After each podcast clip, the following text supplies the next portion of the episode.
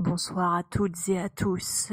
En ces temps d'Halloween, bienvenue, chers radio pour le numéro 84 d'octobre 2018.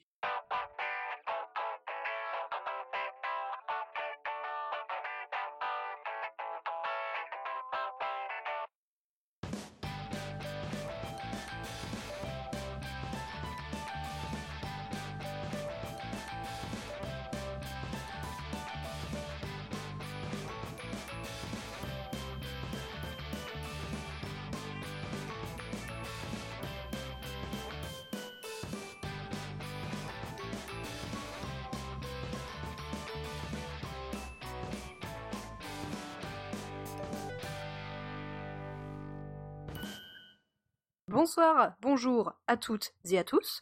Bienvenue pour ce numéro 84. Aujourd'hui, pour ces temps halloweenesques, je serai en compagnie de Steve. Moi Et du terrible Loris. Pour vos oreilles ce soir, nous avons préparé un numéro spécial Halloween plein de chroniques toutes plus horrifiques les unes que les autres, avec Steve qui va nous parler de Sombre, numéro 7, c'est ça? Tout à fait. Loris qui va nous faire un dossier sur la peur et l'horreur en jeu de rôle. Oui. et moi-même qui vais vous faire une horrible sélection pour savoir à quoi vous allez jouer pour Halloween. Ah, attention, je crois qu'il y a ça grésille quelque part. Qu'est-ce qui s'est passé? Oh là là. Je sais pas, j'ai entendu un truc, c'était Je crois qu'il y a un problème sur l'enregistrement. Ouais, bon, c'est pas grave, tu corrigeras ça au, moment de, faire le montage. Hein. Pour commencer, donc, Loris, tu as beaucoup de choses à nous dire sur ce sentiment de peur que nous adorons tous en jeu de rôle. Ouais, j'ai bien préparé ma leçon. Les jeux d'horreur, c'est quand même une catégorie assez précise, enfin comment dire, une catégorie commerciale assez précise du jeu de rôle. On a des jeux qui s'en réclament de manière officielle c'est sur la couverture, vous êtes là pour avoir peur. Il, faut quand même bien définir euh, quand on parle de tous ces jeux euh, comme euh, l'appel de Cthulhu, Sombre, on vient d'en parler, All Flesh Must Be Eaten, Fragmentos, Delta Green, Kill Puppies for Satan ou, ou même Vampire. et même les, les, jeux où c'est une possibilité sans être langue privilégiée, par exemple Legend of the Five Rings, qui, l'évoque, même si c'est pas pas sur la couverture. Euh, il y a toutes ces catégories d'horreur officielles, cosmiques, individuelles, gore, comique, survivaliste, zombie, enfin, c'est sans fin, il y en a plein. Donc, qu'est-ce qui distingue ce jeu, de rôle dit d'horreur, euh, à part le label posé sur la couverture? Parce que, oui, se mettre des plumes dans le cul, ça n'a jamais transformé personne en poulet. J'ai trouvé un essai, euh, j'ai un peu fouillé, euh, un essai récent de Denis Detwiller euh, qui était fourni lors du, Kickstarter de Delta Green, le jeu de rôle récemment, Making Horror Scenarios. Et il en a, il a, il a aussi produit plusieurs textes dans le, dans, le, dans ce, de ce type-là. Donc les JDR d'horreur sont au-delà de, vouloir raconter des histoires d'horreur, parce que ça c'est le truisme facile. Qu'est-ce que c'est qu'une histoire d'horreur? En jeu de rôle. Légère pas en film. C'est angoissant. Tu, tu, tu, peux vérifier ton micro? Je vais vérifier. Pas de souci. Mais en même temps, si on vérifie nos micros, on risque de devoir se séparer et c'est un peu dangereux. Le, jeu de rôle, l'histoire d'horreur en jeu de rôle, et se repose sur, d'après Deathwheeler sur trois, sur trois facteurs. Le premier, c'est l'incertitude. C'est-à-dire que le monde n'est pas comme les PJ pensent qu'il est il est pas rassurant. Ces règles ne sont pas tout à fait connues. Que ce soit les lois de la physique, les lois sociales ou simplement les lois humaines, elles peuvent se briser devant eux à tout moment. En gros, la réalité peut s'effilocher comme dans un roman Stephen King. La connaissance n'est pas complète. Le deuxième, c'est le risque. Là, c'est assez simple. En général, les statistiques du jeu ne sont pas en faveur des personnages. C'est du calcul de base, mais en gros, le, danger est plus grand que ce que peuvent accomplir les personnages. Les monstres de Cthulhu sont bien plus puissants que ce que peut faire un, bête PJ, même avec un fusil à éléphant de calibre 12. Donc il va falloir bosser dur, faire des choix difficiles et souffrir pour peut-être une chance de vivre un autre jour. On peut aussi préférer utiliser de la dynamite plutôt qu'un fusil à pompe dans Cthulhu. Le, truc important dans cette prise de risque, c'est que la récompense à la fin du scénario c'est pas euh, de s'améliorer ou de devenir meilleur ou d'avoir amélioré la situation, mais en fait un retour à la normale, à la certitude, à l'état initial, d'empêcher la dégradation du mieux qu'on peut. Parler de dégradation, le troisième, euh, troisième axe, c'est le manque de contrôle. C'est-à-dire que c'est pas vraiment euh, le tout part en vrille, c'est que les, les, JDR normaux, en gros, tout ce qui se passe est, est activé par les personnages qui sont les maîtres de leur destin sont les héros. Donc en fait, c'est eux qui vont faire des choses et le monde va réagir à eux. Ils vont aller voir un PNJ qui va leur répondre, ils vont euh, mettre les gros pieds dans le plat et il va se passer des trucs. Mais ce sera parce qu'ils ont agi et le monde réagit.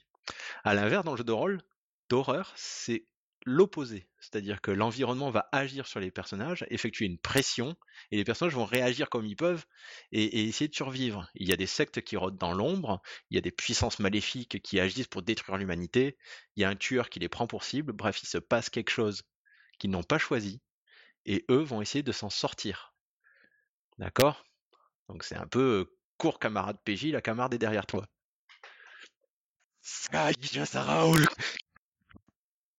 Attention Laurie, je crois que derrière toi il y a eu un bruit bizarre. Ça commence à être flippant cette affaire, moi je j'aime pas bien. J'aime pas bien bien bien bien. Il y a un truc qui est intéressant dans la dans l'approche de Denis euh, des, Twiler, de, tel que tu le présentes, c'est que finalement euh, sa définition de l'horreur, c'est une pure définition de, de game designer. Quoi. C'est, on l'imagine, enfin toute sa façon de, de penser l'horreur en jeu de rôle, c'est une façon de se dire quelles sont les jauges, quelles sont les mécaniques ludiques que je vais pouvoir activer, alors que a priori, il me semble que quand on quand on pense à la question de, de l'horreur et qu'on n'est pas Denis Detweiler, on a d'abord une, une, une, optique esthétique quoi. Pour nous, l'horreur, c'est des des choses qui nous glacent, c'est la violence, c'est les zombies, c'est les les vampires. Euh... C'est justement le point que je veux traiter en fait. C'est-à-dire qu'un jeu de rôle d'horreur se doit te présenter plus qu'un vernis. D'accord. Il doit fournir des mécaniques pour euh, impliquer ce, ce qui se passe. D'accord, si tu, c'est pour ça que certains jeux sont finalement inadaptés à faire de l'horreur, où il faut les bricoler beaucoup. Faire de l'horreur avec Donjons et Dragons, c'est très difficile. Ravenloft a, fait d'énormes modifications à, Donjons et Dragons, et de plus en plus, au fur et à mesure des éditions, pour obtenir des effets d'horreur qui finalement euh, respectent les, trois axes de, de, design de Death Wheeler en gros. C'est-à-dire que, euh, ou plus ou moins, euh, de certaines versions de Ravenloft, l'alignement des personnages se dégrade au fur et à mesure de la partie. En glissant vers le chaotique maléfique parce que en fait le personnage se corrompt. J'ai une, une, petite question, alors peut-être que j'anticipe un peu sur ce que tu vas dire, auquel cas tu me dis, mais dans ce que tu présentes, il y a une question du contrôle du joueur qui est assez importante, justement de son non-contrôle sur la narration, etc. Du coup, est-ce que on peut avoir un jeu d'horreur sans MJ Oui, on peut avoir des jeux d'horreur sans MJ. Euh, J'en ai pas en tête là, mais je sais qu'il en existe. Mais du coup, ça suppose de réorganiser euh, justement l'apport en horreur pour qu'il y ait quand même cette sensation de non-contrôle? Ouais, ça va être les, en fait, surtout généralement des, mécanismes à base de jauges d'attrition. On retrouve ces jauges d'attrition dans tous les jeux de rôle d'horreur quasiment. Et, euh, en fait, il suffit que, via une narration, la situation se dégrade sur un, sur un axe ou un autre. C'est parfaitement faisable, mais j'ai pas en tête de jeu sans MJ. Alors moi j'ai en tête Perdu sous la pluie, le jeu de Vivien Féasson, euh, qui est un jeu où on incarne des enfants qui sont perdus sans leurs parents sous la pluie. Et c'est un jeu qui est, qui est, 100 mètres de jeu et qui est un jeu qui produit des, des images d'horreur très très fortes. Oui, c'est vrai.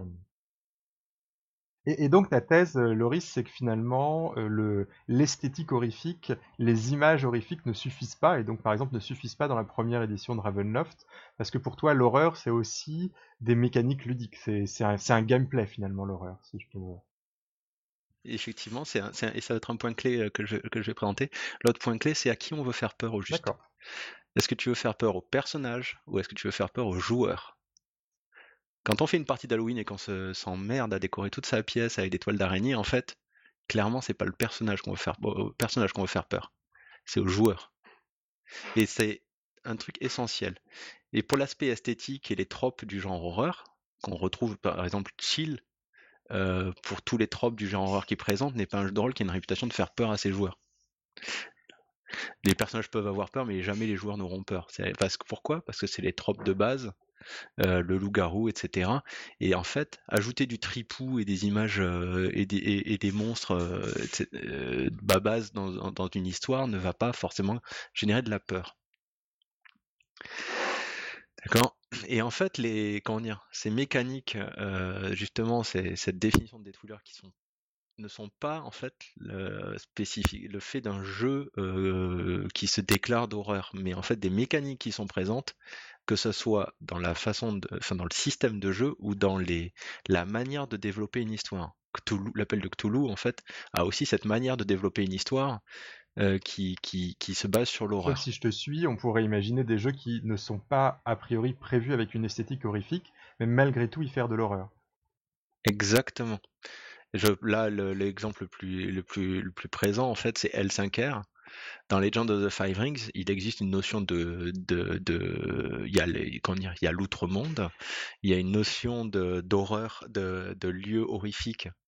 Par-delà le mur et le clan du crabe protège euh, le, l'empire contre ces, ces monstres. Mais tabasser du gobelin, ça fait pas des histoires d'horreur même quand ils chargent à 1000 euh, sur le mur et que, les, crabes doivent résister. C'est pas une histoire d'horreur.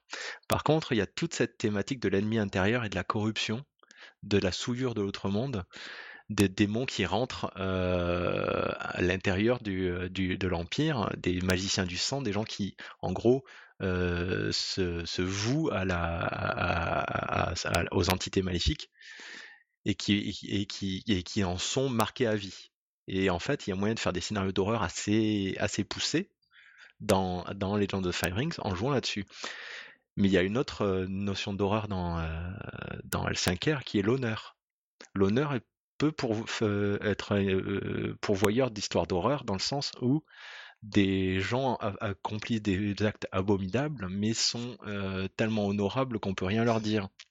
Et c'est là-dessus, c'est très présent dans la bande dessinée Le Vent des Dieux, où les personnages, c'est du, c'est du samouraï, les personnages font des trucs particulièrement affreux, mais en fait ils ont un statut social, une gloire, et un, pseudo-honneur qui fait que euh, enfin, la gloire les, protège en fait de, de toute, euh, de toute attaque euh, juridique. L'honneur, lui, va permettre de faire des histoires horribles quand on présente un choix cornélien, euh, un choix euh, affreux entre l'honneur et ce qui serait bien. Bah, en plus, l'honneur enlève la rationalité. Exactement. Et ça, en fait, enlever la rationalité, c'est l'élément d'horreur par excellence. Il y a aussi quelques jeux qui ont proposé des scénarios thématiques horreur. Euh, je pense à Hurlement, euh, avec ses meurtres sanglants et en fait une bête de Gévaudan qui n'en est pas une. En fait, il y a des meurtres, ils sont assez sanglants, tout le monde hurle à la bête et qu'il faut la brûler. Euh, et en fait, l'horreur, elle est parfaitement humaine et elle est plus sombre finalement que, que si l'explication était oh mon dieu, c'est une bête, c'est un monstre qui fait ça, donc ce n'est pas un humain, c'est dans sa nature, tout va bien ça, me pose une question. Euh, est-ce que finalement on ne piège pas un peu les joueurs en introduisant de, l'horreur, des thématiques horrifiques dans des jeux qui ne sont pas a priori vendus comme tels? Moi par exemple, si je m'assois à une table de L5R, je me dis pas que je vais avoir quelque chose d'horrifique.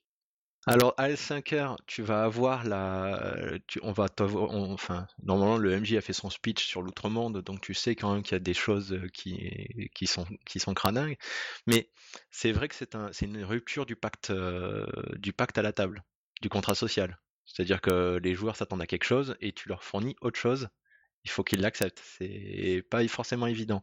Par exemple, pour un exemple qui parlera à quelques-uns de, mes joueurs, si tu prévois un gentil jeu contemporain, euh, tout va bien, et que tu les balances au bout de 10 minutes dans notre tombeau, et que ça devient angoissant et sanglant, bah, les joueurs ils risquent de râler. Ou comme quelqu'un qui te fait croire que tu joues du COPS alors qu'en fait tu joues du Unknown Armies, n'est-ce pas Steve? Mmh mmh Est-ce qu'on veut remuer le passé trouble des chroniqueurs de Radio Rolliste Euh, on a établi le terrain de la discussion, euh, on a parlé des tropes. Euh, maintenant, le point fondamental est-ce qu'on fait peur aux personnages ou est-ce qu'on fait peur aux joueurs? C'est pas du tout la même chose ni les mêmes techniques. En fait, si, ça va être les mêmes techniques mais poussées plus loin. Donc, on va commencer d'abord par faire peur aux personnages. D'accord? Un petit mot sur la, la cross card ou la X card. on en a déjà parlé, mais évidemment, si vous faites des parties de jeux de rôle d'horreur et vous allez commencer à parler de thèmes sensibles. Selon le niveau d'horreur et les thématiques, il va peut-être falloir penser à mettre en place cet outil. Parce que tout le monde n'a pas les mêmes réactions au même sujet. Donc votre cadre de référence n'est pas une généralité. Et franchement, c'est mieux que vous ayez cet outil-là plutôt et que vous en serviez pas pendant la partie, plutôt que d'avoir un joueur ou une joueuse qui se met à fondre en larmes à la table, parce que vous vous sentirez mal si ça arrive. La peur des personnages. La peur est une émotion et on en traite assez rarement finalement en jeu de rôle. Et elles sont souvent assez caricaturales, les émotions. C'est les émotions fortes, la peur, la rage, la vengeance, le désir. Il y a très peu de jeux centrés sur les émotions des personnages. La quasi-totalité sont sur la peur. On va dire 80% des jeux de rôle qui parlent d'émotions, ça va être la peur. L'amour et le désir, euh, il y a la romance trilogie de Emily Kerbos, il y a Hot Guys Making Out, il y en a deux trois, mais il y a quelques trucs hors piste, mais c'est quand même assez rare. Et d'un autre côté, on aime rarement à la table roleplayer les, les, les faiblesses de nos personnages.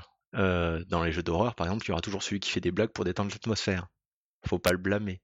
Déjà parce qu'il y a une bonne chance que ce soit moi, hein, mais euh, surtout parce que c'est un mécanisme de défense naturel. Maintenant qu'on a vu ça, qu'est-ce qui génère l'ambiance horrifique? La proximité en est une. Donc le quotidien, les éléments de réalité le contemporain. En fait, plus vous ancrez votre histoire dans la, banalité du monde ambiant, plus en fait, bah, les joueurs auront une, bonne connaissance de ce qui se passe. Et en fait, l'incertitude dont on a parlé plus tôt, elle, va s'exacerber dans le sens où à partir du moment où ça s'effiloche, bah, vous avez tellement répété votre banalité, vous avez fait revenir les mêmes, les mêmes éléments, vous avez présenté des choses tellement quelconques que l'effilochage en fait va être plus violent. Cette banalité n'a pas besoin d'être proche des joueurs. Euh, il faut juste que ce soit répétitif et banal. Donc, si vous êtes dans du contemporain, le monstre apparaît dans un McDo, euh, les, la, il y a la station essence, le tueur a collé un post-it avec ses courses à Auchan euh, sur le mur à côté de sa victime. Des, des trucs très simples en fait.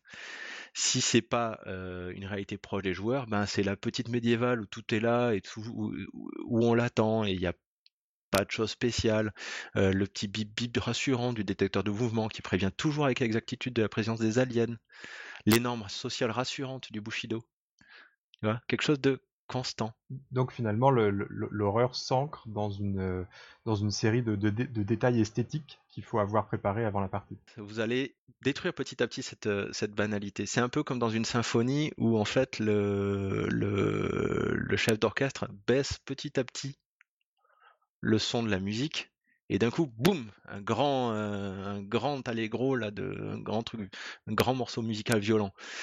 Et donc vous allez sursauter. Ça c'est du jumpscare c'est c'est ce que utilisent les, les, les bandes son des films d'horreur pour faire du jumpscare. Alors le jumpscare c'est comme l'humour référentiel dans les euh, dans, dans les films dans la comédie. C'est pas top.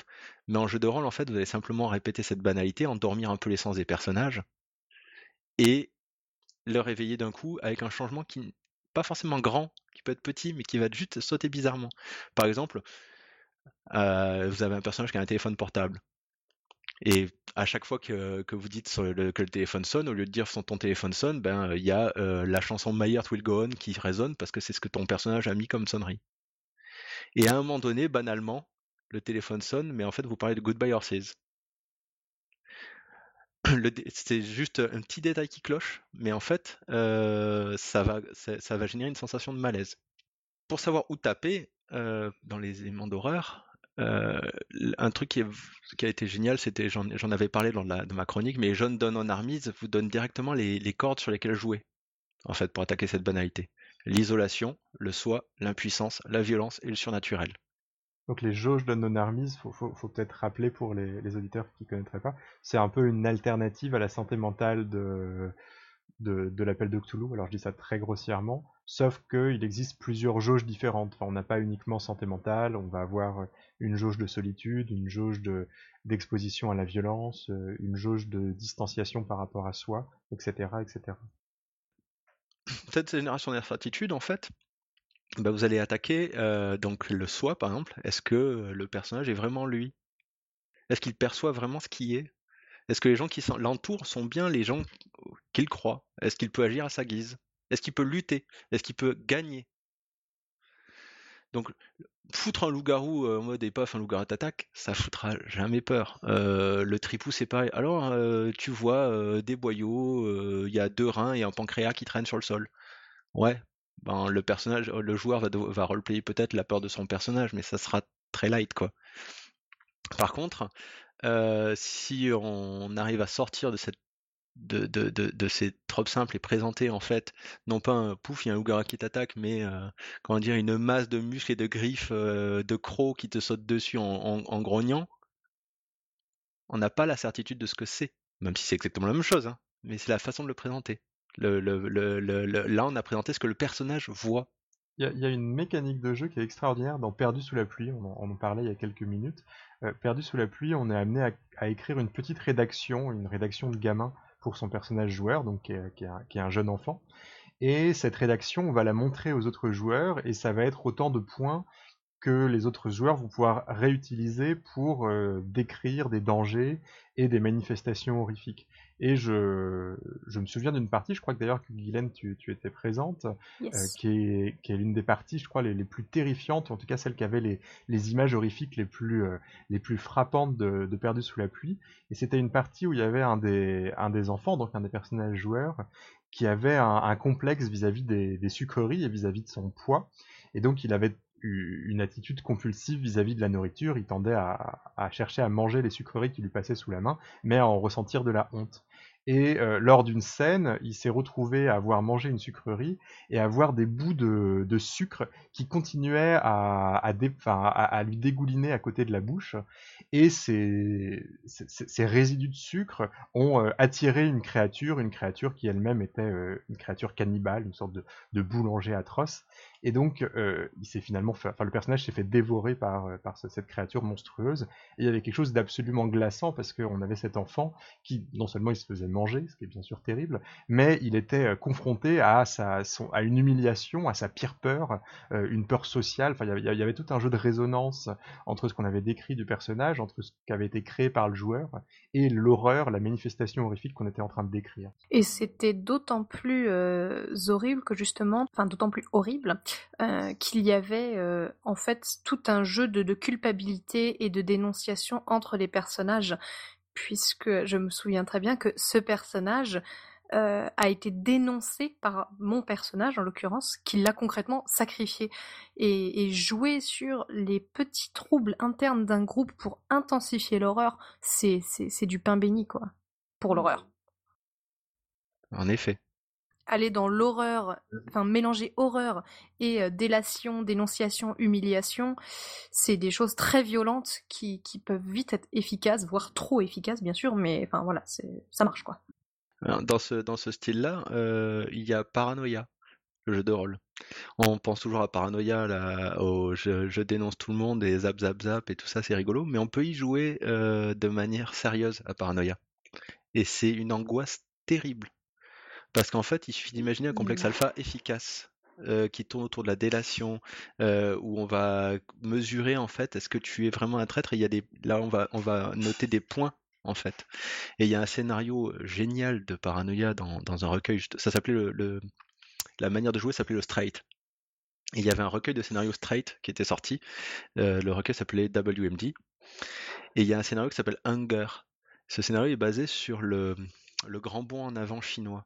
En fait, les personnages vont avoir comme responsabilité de mettre en place, euh, d'améliorer les, silos, les silos producteurs de nourriture du complexe alpha. Alors, on file un silo, et le complexe alpha, l'ordinateur a décidé que ben, euh, si euh, un silo à nourriture produisait tant, ben, si je multiplie toutes les dimensions par 3, ben, il produira trois fois plus. Sauf que c'est pas vrai, il est sur un optimum. En fait, si je multiplie les, les, dimensions par 3, ben, je produis 10 fois moins. Sauf quand les comme l'ordinateur a dit ça, ben, c'est vrai. Donc les personnages vont mentir et ils vont euh, en fait se démerder pour récupérer de la nourriture ailleurs et faire des, des villages Potemkin, de, des hangars Potemkin avec des couches de caisses de, à l'entrée, mais vides derrière, pour faire croire qu'il y a des hangars pleins.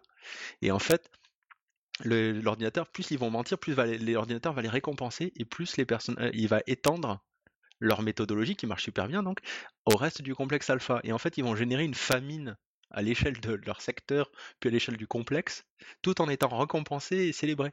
Et c'est super glauque en fait de voir les joueurs s'enfoncer là-dedans et se dénoncer entre eux. J'avais jamais pensé à jouer à Paranoia de manière euh, sérieuse, mais c'est vrai qu'en fait, ça devient vite hyper angoissant. Parce qu'il y a la surveillance permanente, etc. Et ça touche à des, ça fait résonner des thèmes actuels en fait qui sont très malsains, quoi. Donc euh, c'est super intéressant. Et euh, je voulais évoquer les, mécaniques de, de jeux d'horreur qu'on peut transposer dans tous les jeux si on veut faire de l'horreur. Euh, la mécanique euh, la plus utilisée en fait, donc c'est la jauge d'attrition. On en a parlé avant. Donc c'est une jauge, vous avez une réserve et elle se dégrade cette réserve et elle a tendance à peu monter. C'est la différence, c'est le, point clé, c'est qu'elle a pas tant, elle, aura du, vous aurez du mal à la re-remplir cette jauge et plus elle se dégrade, plus ça va mal. On pense souvent à la SAN, la santé mentale de Cthulhu, mais c'est loin d'être la seule. En fait, la première à avoir été créée, euh, enfin la, santé mentale de Cthulhu est la première à avoir été créée spécifiquement pour ça. Mais la première jauge d'attrition dans un jeu de rôle, c'est les points de vie des personnages. Alors on a le sac de sang de Donjons et Dragons, et puis ils ont plein de moyens pour gagner des points de vie. Mais si vous enlevez tous les moyens de regagner des points de vie, bah déjà euh, les personnages vont aller un peu moins, euh, un peu moins aller se battre cette, cette jauge, elle est présente dans tous les, dans tous les, dans tous les jeux, et il y a pas mal de jeux d'horreur qui se contentent justement de la violence. Et donc de, de faire perdre ces points. Ces, ces points j'ai envie, j'ai envie de, de, rester sur l'exemple de Donjons et Dragons avec une de ses variantes qui est Lamentations of the Flame Princess. Euh, et euh, ce jeu, donc c'est un jeu OSR qui reprend les, qui est, compatible avec la première édition de Donjons et Dragons, mais qui fait quelque chose de très différent au niveau des sorts, et notamment qui fait disparaître un des sorts euh, iconiques de Donjons Dragon, qui est le sort de résurrection. Donc rien que cet, élément, ça, euh, ça change la dynamique de jeu parce que la mort d'un PJ, c'est une vraie mort, quoi. C'est une vraie inquiétude et c'est une inquiétude qui n'est pas réversible. C'est une forme d'attrition et on ne pourra jamais euh, transformer les morts en vivants. La deuxième jauge d'attrition euh, courante qu'on trouve dans tous les jeux de rôle, c'est les munitions quand la plupart des jeux de rôle en fait euh, utilisent la violence comme première réponse face à l'adversité, bah, si vous si on perd peu à peu son, son, moyen de violence, en fait, on perd sa possibilité d'agir. Et là, on attaque directement donc la notion d'impuissance du personnage. Alors, faut pas euh, le comment dire si vous supprimez les, munitions d'un personnage comme ça d'un coup, son moyen d'agir d'un coup, en fait, il va chercher un autre moyen. Si vous mettez une créature invulnérable, euh, vous, vous, ne créez pas de la peur au niveau du personnage, juste un obstacle. Il va falloir trouver un autre moyen. Par contre, avoir les munitions qui baissent petit à petit, ça, ça génère de la tension. La SAN, donc, n'est que la troisième euh, dans l'ordre d'apparition de, ces jauges d'attrition. Après, il y en a eu d'autres. Euh, donc, euh, un mis en a généré des nouvelles. Mais par exemple, on peut réfléchir à l'humanité à vampire, qui peut générer des histoires d'horreur. En fait, l'idée de vampire, la version d'origine, c'était que à force d'utiliser les super pouvoirs du vampire, ben, on perd son humanité, on devient peu à peu le monstre qu'on qu qu voudrait éviter d'être. Idée qui revient d'ailleurs sur le devant de la scène dans la cinquième édition il y a aussi cette humanité dans Cyberpunk, même si, si le genre Cyberpunk fait qu'elle n'est pas exploitée, euh, on pourrait faire des scénarios d'horreur à base de, personnages qui deviennent de moins en moins humains à force de se faire des implants. Et là, je pense à, des films euh, japonais, la série Tetsuo, euh, où un mec justement se transforme peu à peu en machine. Il y a la souillure à L5R, l'honneur, euh, il, y en a trois auxquels je voudrais, je voudrais évoquer de manière particulière, celle de Lacuna, dans Lacuna, les personnages sont envoyés psychiquement dans un univers parallèle. Et en fait, la jauge, c'est la jauge de, bruit blanc. En fait, ils sont en communication avec le monde réel et euh, avec contrôle, et contrôle leur fournit des outils et leur permet de ramener, euh, de, de, revenir dans le monde réel. Mais au fur et à mesure de la partie, en fait, le contact avec contrôle va se dégrader. Il va y avoir de plus en plus de bruit blanc et ça va de plus en plus déconner. Et si et en fait, s'ils n'arrivent plus à joindre contrôle, ils ne peuvent plus retourner dans leur corps. Donc c'est l'attrition du fil d'Ariane en fait. Euh, dans Rétro Futur, la Lubic est, une, particulier parce que c'est une jauge qui va dans les deux sens. En fait, euh, elle mesure la déliquescence de la réalité. L'idée, c'était que si Lubic était trop plein, le MJ décrivait un univers qui sombre vers la, une espèce de purulescence humide et organique. Il y a des champignons qui se mettent à tacher les murs, une puanture suave qui flotte dans l'air, des bébêtes qui grouillent, etc. De mémoire, Lubic avait une manifestation physique autour de la table, c'était un bol et on y mettait des jetons, c'est ça? Exactement ça, on y mettait des substances mortes, si j'ai bonne mémoire. Ça, ça restait très, très philcadique. S'il était vide, Lubic, en fait, l'univers, il sombre vers une absurde violence bureaucratique et mécanique. Tout est propre, métallique, froid, invivable. L'humain gêne, en fait. Il y a des portes qui mènent nulle part. Le plafond est trop bas pour rester debout. La machine ne distribue que des pilules pour manger. Le formulaire dont vous avez besoin a été supprimé. il n'a pas été remplacé. Donc c'était les joueurs en fait devaient mettre des pions dans le bol pour maintenir un espèce d'équilibre entre ces deux pôles. Et c'était assez intéressant parce qu'en fait, on, allait vers une angoisse ou une autre. Et enfin, il y a Dread. Euh, Dread, c'est très différent. Donc, Dread, le système de jeu utilise un Jenga en bois. On a dû en parler chez, dans Radio Rollist. La jauge d'attrition, en fait, c'est l'équilibre de la tour de Jenga. En fait, celui qui fait tomber la tour voit son personnage mourir. Et, la particularité de cette, de cette jauge d'attrition, c'est qu'elle transcende la barrière entre le joueur et le personnage.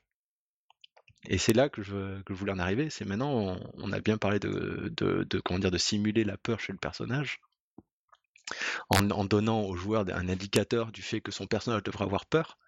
Par exemple, si on n'a plus de points de vie, ben on fonce moins vers le monstre. Et donc, quelque part, ça simule de la peur, entre guillemets. Maintenant, comment faire peur aux joueurs Et ça, c'est la partie qui intéresse sûrement plus la bande de petits sadiques qui nous écoutent. Alors, là, j'insiste, la crosscard, euh, avant c'était utile, mais pas encore trop important. Là, mettez-la absolument en place, parce qu'on va parler de, techniques pour manipuler l'histoire, manipuler les personnages, pour affecter émotionnellement vos amis. C'est quelque chose qui peut être facilement trop loin. Euh, vraiment, quand un joueur se met à pleurer à la table, euh, vous vous sentez vraiment très très con. Et si vous avez un sentiment de victoire à ce moment-là, c'est mal vous arrêtez le jeu de rôle, s'il vous plaît. Euh, vous faites autre chose dans ce genre de cas. C'est, vous allez consulter. Principe de base. Euh, il s'agit en fait d'affirmer encore les éléments qu'on a établis pour la peur du personnage. Ça va pas changer ça. On va jouer sur le soi, l'impuissance, la violence, le surnaturel et l'isolation. La plupart des jeux de rôle d'horreur euh, utilisent le surnaturel à outrance. C'est franchement le truc qui marche le moins bien, c'est pour pouvoir faire peur aux joueurs en fait. Parce que le surnaturel, ça n'existe pas dans le vrai monde. Hein, je, j'enfonce une porte ouverte, mais en fait, de fait, en utilisant le surnaturel, vous allez maintenir la barrière entre le jeu et la réalité. L'objectif là, c'est d'utiliser le, personnage comme un conduit direct vers le joueur ou la joueuse qu'il incarne. Pour faire ça, vous allez devoir gommer la barrière entre le jeu et la réalité. Donc témoin numéro 1, tout ça, rappel. Euh, pour faire ça, vous allez devoir ancrer dans le réel. Et là, pour le coup, euh, il faut que ce soit le banal, le, familier. Donc il faut jouer dans du contemporain, ça marchera beaucoup mieux. Et ça va se passer dans un Auchan ou un PMU, mais ceux du coin, ceux que les joueurs et les joueuses connaissent. Il y a des grilles de loto par terre. Dans le salon, il y a un dernier catalogue Ikea ouvert, avec une tache de sang. Le dernier verre de la victime, ça contient un fond de Ricard. Il y a une odeur qui flotte dans la, pièce. La télé est restée allumée vous avez une rediffusion de On n'est pas couché qui braille Bref, vous ancrez à nouveau le banal de famille, mais vraiment celui directement des joueurs. Ensuite, il faut établir la proximité. Donc encore une fois, ça se passe à notre époque. Aucun détail, si vous n'avez pas besoin absolument de changer un détail, en fait, euh, euh, de garder la réalité. Le président de la République est le même, le pays est le même, celui des joueurs, la ville est la même, les scandales sont exactement les mêmes. Et là, vous allez écouter l'actualité du jour, et vous allez utiliser l'actualité de tout de suite maintenant pour vous ancrer sur les personnages, sur les, joueurs en fait. Vous ne vous ancrez plus sur les personnages, vous vous ancrez sur les joueurs. C'est important. Donc vous allez et vous allez mettre en place les peurs du quotidien. Donc les médias ont banalisé des peurs actuelles, d'accord, qui hantent l'esprit reptilien de, tout le monde. Vous allez les utiliser. Les petites choses, la petite délinquance, les agressions dans la rue, le vol d'identité, ou les grosses, le terrorisme, le narcotrafic. Vous allez essayer de rapprocher le personnage le plus possible du joueur Genre, le personnage fait le même métier que le joueur. Il a les mêmes préoccupations. Il a la même classe d'âge, la même classe sociale, même nationalité. Il va falloir que. Évidemment, c'est les joueurs qui définissent leur personnage, mais vous, vous allez chercher les points de connexion, en fait. Et vous allez mettre ça en exergue. Dans Hurlement, le personnage a le même prénom que le joueur. Ce qui renforce encore cette immersion. Vous allez rapprocher donc le plus possible le personnage du joueur, vous allez aussi rapprocher le plus possible le joueur du personnage. Vous allez utiliser de la musique, vous allez utiliser le variateur de température ou de lumière. Au niveau de la musique, vous n'allez pas être lourd. Vous allez mettre une piste un peu lugubre, en fond très bas, en boucle. Ça fait beaucoup mieux qu'une playlist euh, compliquée que vous allez essayer de gérer toute la soirée parce que à chaque fois que vous allez galérer à gérer votre, playlist, vous, brisez tous les travaux que vous avez fait. Et ensuite, vous allez essayer d'évoquer des éléments qui touchent le joueur, quel que soit son personnage. Et là, vous allez transcender le personnage vers le joueur. En fait, Les sujets qui rapprochent, c'est des risques que tout le monde connaît. Les enfants, la famille, les collègues. C'est la même chose que d'ancrer le réel, mais sur le plan des relations. Le travail aussi, les réunions, les emails, la machine à café, ou les éléments de vie quotidienne, les courses, la maison. Il faut que le joueur, en fait, passe son personnage au second plan et vive directement l'histoire. Alors, évidemment, là, je mets un, warning, vous n'utilisez pas les problèmes réels d'un joueur, d'accord? On joue pas sur une histoire de grossesse monstrueuse avec une future maman. C'est une très mauvaise idée, on ne fait pas, d'accord? Et c'est là où je reviens à Dread. Dread, en utilisant son Jenga, en fait, il utilise la dextérité du joueur. Et donc, c'est le joueur qui est, directement actif. C'est pas un simple jet de dés où on balance quelques dés comme ça, on regarde le résultat. Non, non. Il va falloir toucher le bout de bois, le prendre, le sortir, le reposer, sans que la tour s'écroule. Et donc, en fait, au moment où le joueur fait mumuse avec la tour en bois, il devient son personnage. Et sachant que la vie du personnage est en jeu, ben, elle est palpable à la table. Alors, je me permets, je de rajouter un truc. Ce qui est extrêmement important dans ces cas-là en termes de sécurité, c'est que tout le monde soit très conscient de, ce qui se passe et soit d'accord. C'est que les choses soient, claires dès le début, que les joueurs ne soient pas surpris euh, par cette utilisation, ne soient pas surpris par le fait que l'horreur débarque dans la partie. Euh, c'est pas le tout de mettre une, X-card, ça ne dédouane pas de, prévenir à l'avance de ce qui va se passer et que tout le monde soit d'accord qu'il y ait un consentement de, tout le monde sur les thématiques, sur, euh, le fait qu'on joue à, se faire peur, quoi. En gros, l'idée, c'est exactement ça. C'est que c'est comme, le fait de monter dans un manège qui fait peur. Vous allez le faire, vous allez avoir super peur sur le moment, et à la fin, bah, vous rigolez, vous tapez, vous tapez, vous, claquez les cuisses parce que vous avez eu peur sur le moment et maintenant vous êtes rassuré, tout va bien. C'est une peur fun, D'accord? Si euh, l'idée, c'est pas de mettre de traumatiser ces joueurs, de leur faire haïr leur partie euh, ou quoi? Vous avez établi le fait que vous allez jouer une partie d'horreur, vous allez mettre l'ambiance, les joueurs vont être dedans, ils, sont au courant, ils ont signé le, vous avez signé un pacte d'entrée de jeu. Vous changez pas le thème du jeu en cours de route comme euh, comme on l'a évoqué plus tôt. Là, vous n'avez pas le droit de, de faire musique avec le contrat social. Pas quand vous faites quand, quand vous faites de vous essayez de faire peur aux joueurs une stratégie intéressante euh, qui permet de, ou non d'ailleurs, d'introduire des, éléments euh, proches des joueurs dans les personnages, euh, c'est de profiter d'éléments qui sont créés par les joueurs lors de la création de personnages pour les retourner contre eux et en faire des éléments horrifiques. Alors par exemple, Dread fait ça, puisque Dread fonctionne sur...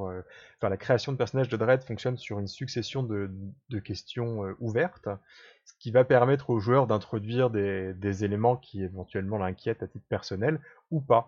Et finalement, on a la, enfin, euh, le, MJ va être amené à jouer sur des éléments que le joueur a amené. Donc finalement, s'il a décidé de mettre des éléments, ce qu'on appellerait close to home, c'est-à-dire proche de ses préoccupations, proche de ses, préoccupations en tant que joueur, bah, euh, en un sens, c'est son choix, quoi. C'est pas, pas au maître de jeu de, de faire ce choix.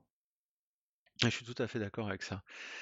Je vais finir sur, euh, sur les, outils de la peur, on les a évoqués, donc les, euh, les, les, les, axes présentés par Non Armis, donc la violence, l'isolation surnaturelle, euh, le soi et l'impuissance. Donc la première évidemment c'est la, donc c'est la violence, donc la perte d'intégrité physique. C'est assez clair, dommage aux biens et aux personnes. Pas forcément euh, la menace de, violence, donc finalement la petite délinquance, est quand même plus angoissante que quelque chose de, de dans ta face. Par exemple, euh, vous décrivez au personnage que quelqu'un vient de balancer un marteau dans son pare-brise alors qu'il cherchait une place pour se garer. C'est de suite un peu plus, euh, un peu plus angoissant. Si vous avez un fait divers qui s'est produit il n'y a pas longtemps sur ce thème-là, autant s'en servir. La perte de repères, donc ça c'est l'isolation et le surnaturel. Le surnaturel, bon, c'est, on a parlé, c'est la ficelle la plus usée. L'isolation est extrêmement douloureuse. Perte d'accès aux sécurités du monde moderne en fait. Il n'y a plus de signal pour ton téléphone portable. T'as presque plus de batterie, t'es dans un sous-sol. La police ne te croit pas. Un étranger a pris ta place dans ta famille, qui ne te reconnaît pas. Personne ne parle ta langue dans le coin. Soudain, tu n'arrives plus à lire les panneaux. Tes lunettes sont cassées, tu y vois flou. La neige étouffe tes pas. La voiture est tombée en panne. Tu avais un enfant. T'en es sûr pourtant, t'as les photos? Ou le détecteur de mouvement dans Alliance déconne. Et donc, Là, on, a, on coupe le personnage de ses repères. La perte d'identité. Donc, euh, je suis pas celui que je crois être. Mes souvenirs ne sont pas réels. Les gens ne perçoivent pas exactement comme je suis. La dissonance, là, elle est plus déconcertante si elle commence de manière minorée et que vous vous apesantissez pas dessus. Si vous prenez soin, par exemple, d'appeler les joueurs par le nom de leur personnage toute la partie, quand vous allez changer de, nom pour vous adresser au même personnage, ça va être bizarre. Surtout si vous faites comme si de rien n'était. Et enfin, la perte de contrôle, l'impuissance. Euh, j'ai essayé d'agir, mais je ne peux pas. Personne ne me croit, je n'arrive pas à rassembler de preuves. On me les détruit, ils sont plus forts que moi. Ils étouffent l'affaire. Ceux qui me croient se font assassiner. Là, c'est Mulder dans X-Files. Il y a aussi, je ne suis pas arrivé à temps. Et l'important dans l'impuissance, après, c'est de hanter les personnages avec les conséquences de l'impuissance. Tu n'es pas arrivé à temps. Il est mort. Maintenant, scène, l'enterrement. Et la famille qui vient pleurer, et qui demande pourquoi vous êtes là au juste, mais vous le connaissiez comment? Donc voilà ces, divers outils à exploiter et à surexploiter pour, euh, pour faire peur. Mais encore une fois, si vous avez connaissance des éléments traumatiques ou phobiques du joueur, faut pas les utiliser, d'accord? Et même faut les demander euh, en fait. Ouais, c'est encore mieux. Donc euh, avec ce qui précède, on joue avec le feu, on va pas s'amuser à balancer un bâton de dynamite dans le feu de mmh. camp. Moi quand j'ai quand, je, quand je fais une partie potentiellement euh, un peu horrifique ou cocasse, enfin voilà, potentiellement qui va aborder des thèmes sensibles, je, demande d'emblée, euh, bon ben voilà, est-ce qu'il y a des sujets que vous voulez pas qu'on aborde? D'emblée euh, au début de la partie quoi.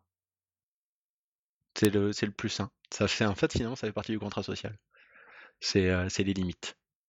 Voilà, parce que c'est pas, on n'est pas là pour faire du sadisme. Et puis, enfin, si vous perdez un ami, vous l'aurez bien mérité. Au, passage, je, m'interroge un peu sur cette distinction entre faire, euh, faire peur aux, personnages et faire peur aux joueurs. Je me demande si c'est pas une distinction qui est, qui est un peu facile finalement, qui est une façon de se représenter euh, nos parties de jeu de rôle, mais on pourrait, euh, enfin, on pourrait se, faire l'avocat du diable et dire qu'au contraire, que ça n'a pas vraiment de sens de parler de faire peur aux personnages, puisque le personnage de joueur n'existe pas. C'est toujours un véhicule enfin, à partir duquel le joueur va ressentir des sensations. Et, j'ai l'impression que si on réécoute tes techniques de permettant de faire peur au personnage, bah c'est aussi des techniques qui vont créer des émotions euh, vis-à-vis du joueur. J'ai l'impression que finalement, ce que tu appelles, pardon, euh, euh, faire peur au joueurs, c'est une façon spécifique finalement de générer de la peur. C'est une façon liée, enfin, une façon, finalement, c'est une façon d'intensifier la logique de proximité, mais j'ai l'impression qu'il y a quelque chose d'un peu, d'un peu simple, quoi, peut-être d'un peu rassurant, de se dire qu'il existe un personnage, mais en fait, bon, pour, moi, autour de la table, il n'y a que des joueurs. Oui, non, c'est tout à fait vrai. En fait, si, euh, on prend le transcript de, ce soir, la, la, les, la partie ancrée dans le réel et les, thématiques sont exactement les mêmes. La différence va se jouer sur l'aspect mécanique. En gros, euh, tu veux faire peur aux joueurs, tu utilises juste les, peurs mécaniques. C'est-à-dire que les jauges, en gros, tiens, tu t'es fait, attaquer, bah, tu as perdu X points de vie, ah, bah, je vais moins aller au combat. C'est, en fait, la peur est représentée uniquement de, manière mécanique. et l'autre, c'est insister en fait. Et ça me fait penser à une autre distinction de, peur, euh, qui est une distinction que Johan Scipion fait dans le deuxième numéro de Sombre. Il va séparer la peur comme au cinéma, qu'il appelle tension horrifique, et la peur réelle quand on est euh, confronté enfin, à une situation réellement dangereuse, en fait, en dehors d'une partie de jeu de rôle. Et pour lui, il, enfin, il fait vraiment une distinction très forte, parce que selon lui, la, peur réelle, c'est un mécanique de survie. Et euh, enfin, c'est un mécanisme de survie, excuse-moi, et euh, c'est quelque chose de très très différent, quoi. Et lui, voilà, il fait une séparation, qui est similaire à la séparation que tu fais entre la, peur réelle et la peur qu'on va chercher à ressentir de façon distanciée en montant dans un, dans un manège de, grand 8. Euh, je crois qu'on a fait le tour du sujet. Oui, ça me semble assez juste. D'autant que je reprends l'exemple du manège parce que je trouve qu'il est assez parlant. Il y a le manège, tu vas, tu sais que tu vas avoir peur, t'as peur, mais c'est rassurant, quoi. Enfin, je veux dire, tu ne te sens pas en danger. T'as peur parce que c'est irrationnel, parce que ton cerveau te dit, mais qu'est-ce que je fous dans un manège à 10 mètres de hauteur, ça va trop vite, etc. Mais au fond, tu ne te sens pas en danger. Et puis il y a le manège, et ça m'est arrivé la dernière fois que je suis à Disney, il y a le manège où tu montes dedans un peu confiante en te disant ouais bon je vais avoir peur, et non, t'as vraiment peur. Genre tu as l'impression que le manège il bug, t'as l'impression qu'il y a un problème dans le manège parce que c'est pas possible que tu ressentes ça. Et, là, et là j'ai eu la vraie peur, et il y a clairement la distinction quoi. Et là tu remontes pas dedans après. Là tu, tu veux pas remonter dedans. Et eh ben c'est pareil en jeu de rôle. Donc si tu veux pas remonter dedans, c'est que t'es allé trop loin. C'est vrai. Bim, conclu. C'est ça commence à être. Euh, euh... Non, il va falloir qu'on qu'on nettoie bien la non, bande. Hein? c'est peut-être sur le serveur. Tu crois qu'il y, a un parasite, quelque chose euh? En tout cas, je veux pas être celui qui montera cet épisode maudit. Ah oui, moi non plus. On a tiré au sort, Steve, c'est toi. Ah eh bien justement, on a tiré au sort, Steve, c'est toi le prochain. Non Donc, à toi de nous parler de Sombre et de son euh, numéro 7, il me semble. Tout à fait, je vais être encore plus spécifique, je vais parler du numéro 7 de Sombre, mais pas de tout le numéro 7, je vais parler de son scénario, alors le scénario qui occupe la quasi-totalité du numéro, et qui s'appelle la, Nuit sans été. Alors, euh, bon, quelques éléments de contexte sur Sombre quand même, alors même si euh, c'est un jeu qui est maintenant, je pense, assez connu dans le... par nos auditeurs, ne serait-ce que parce qu'on en a fait un hors-série euh, consacré au jeu, mais aussi tout simplement parce que c'est un jeu qui a trouvé sa place dans le paysage ludique français et qui a quand même un, rôle un peu euh, un, peu central, enfin central je sais pas, mais en tout cas je pense que c'est un jeu qui a une certaine notoriété. Mais bon, Sombre, c'est un jeu qui se présente comme un jeu d'horreur euh, générique, publié sous la forme d'une revue. Alors le pitch est un peu plus spécifique que jeu de rôle d'horreur générique puisque c'est l'horreur comme au cinéma. Moi je trouve pas que ce pitch soit très très parlant, mais j'ai tendance à résumer le jeu à partir de deux clés d'entrée pour comprendre ce qu'est sombre et pourquoi est-ce que c'est un jeu qui est différent des autres. La première clé d'entrée dans Sombre, c'est sa forte létalité. C'est un jeu qui est mécaniquement euh, et euh, très cruel pour les personnages joueurs. Euh, c'est un jeu où les, PJ, qu'on appelle en fait des victimes, vont faire face à une adversité qui est euh, très très au-dessus de leur niveau, très très au-dessus de leur dangerosité. Et donc le pacte que va faire le jeu avec les joueurs, c'est de leur dire, vous incarnez des victimes, les éléments sont contre vous, vous avez une petite possibilité de vous en tirer, mais il va falloir lutter pour réussir à la saisir, il va falloir être intelligent, astucieux et avoir beaucoup de chance au, jet de dés. Donc sachez que vous pouvez peut-être survivre, mais il y a quand même de très très grandes chances que le, scénario se termine par un total party kill, par un TPK. Euh, et cette première, euh, cette logique de létalité, elle a une conséquence qui est directe sur euh, bah, finalement le game design de Sombre. Et cette conséquence, c'est que Sombre n'est pas un jeu qui est pensé pour la campagne, c'est un jeu qui est pensé pour le one shot, pour le scénario isolé. Euh, en fait, on pourrait faire une campagne de sombre, mais enfin tout ce qu'on pourrait faire dans une campagne de sombre, ça serait reprendre un cadre de jeu. On pourrait pas euh, continuer sur plusieurs parties les arcs euh, narratifs individuels, tout simplement parce que les arcs narratifs individuels dans une partie de sombre ont toutes les chances de se faire interrompre, par exemple par un, coup de perceuse bien placé dans l'œil droit qui fait ah et sprouch voilà, une fois qu'on a euh, entendu ces bruitages dans la bouche du maître de jeu, bah, on peut pas vraiment imaginer de continuer en campagne avec le même personnage joueur. Deuxième clé de lecture de Sombre, euh, Sombre, c'est un jeu qui est écrit en étant vraiment ancré dans la pratique de l'auteur du jeu, qui est Johan Scipion, et euh, quand je dis que c'est ancré dans sa pratique, je veux dire qu'il a une méthodologie de playtest intensif euh, pour développer son jeu. Et ces playtests, ils n'ont pas lieu n'importe où, puisqu'une grande partie du temps de jeu de Johan, c'est un temps de jeu qui a lieu en, convention, puisque bah, Johan va se déplace dans les quatre coins de la France pour aller présenter son jeu vraiment à des publics très très divers.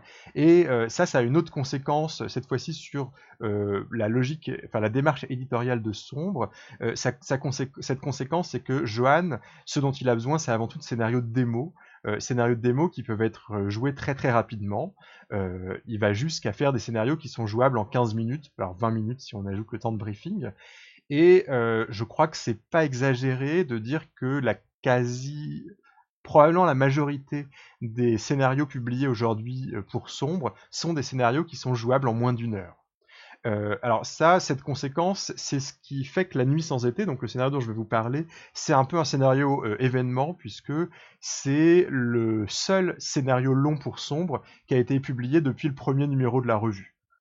donc rien que ça, je sais qu'on était assez nombreux parmi les amateurs de sombre à se dire bah, vivement un numéro de sombre avec un scénario long. Donc là, on a été comblé, on a eu La Nuit sans été, qui est un scénario qui est pensé pour être jouable en 5-6 heures en comptant le briefing. Alors, moi j'avais une. je, l'ai lu il y a assez longtemps et j'étais vraiment très très convaincu à la lecture par ce scénario. j'avais très très envie de le tester, mais bon, j'ai mis beaucoup de temps finalement à réussir à réunir un, un groupe de joueurs, dont tu faisais partie, Guylaine. Tout à fait. Voilà, on y a joué cet été. Et euh, alors pourquoi est-ce que j'étais vraiment très très excité euh, à la lecture du, scénario? Alors pour une raison qui je pense me sera assez personnelle, c'est parce que euh, ce scénario m'évoquait beaucoup le, un type spécifique de jeu de rôle grandeur nature, de jeu de rôle grandeur nature français même, à savoir le gène qu'on appelle romanesque. Euh, le gène romanesque, c'est des jeux qui sont basés sur des personnages qui sont très très écrits, euh, qui ont des, backgrounds, euh, enfin des fiches de personnages avec vraiment des, pages entières de texte, qui ont des relations croisées très très complexes, qui ont, qui ressentent des émotions très très fortes les uns pour les autres, qui se cachent plein de secrets. le le gène romanesque, c'est aussi généralement ancré dans des périodes historiques qui sont un peu euh, euh, anciennes, mais enfin, disons début du XXe siècle, fin du fin du XIXe, euh, ou disons début du XIXe éventuellement. Et donc ce type de jeu, enfin toujours pour continuer sur le gène romanesque, a priori vous allez me dire je suis complètement fou de comparer sombre euh, au, à ce type de gène parce que les gènes romanesques en général ils sont pas du tout centrés sur un défi ludique, il n'y a pas du tout l'idée euh, vous allez chercher à survivre au scénario, euh, mais bon j'avais quand même le sentiment euh, qu'il y avait un lien parce que euh, le scénario La Nuit sans été, il introduit une nouvelle façon de jouer à sombre, cette façon, euh, enfin, qui est une façon qui va encourager le fait de faire du drama entre les personnages, euh, le drama au sens de jouer des de jouer des émotions très très intenses, de jouer des relations euh, haineuses, amoureuses, enfin en tout cas émotionnellement très très impliquantes. Et donc, ce drama, alors Johan, il n'utilise pas uniquement le terme drama, il me semble qu'il appelle cette façon de jouer drama dark, en fait, il appelle même ça drama dark, en mettant beaucoup beaucoup de A et beaucoup beaucoup d'accent sur les, sur, les, sur les A de dark. Et euh, comment est-ce que euh, La Nuit sans été va, chercher à introduire cette façon de jouer en drama dark? Euh, Il va chercher à le faire avec une mécanique qui est a priori très simple, mais qui finalement est pensée pour introduire une dynamique de jeu très très particulière. cette mécanique, c'est une mécanique de carte de secret.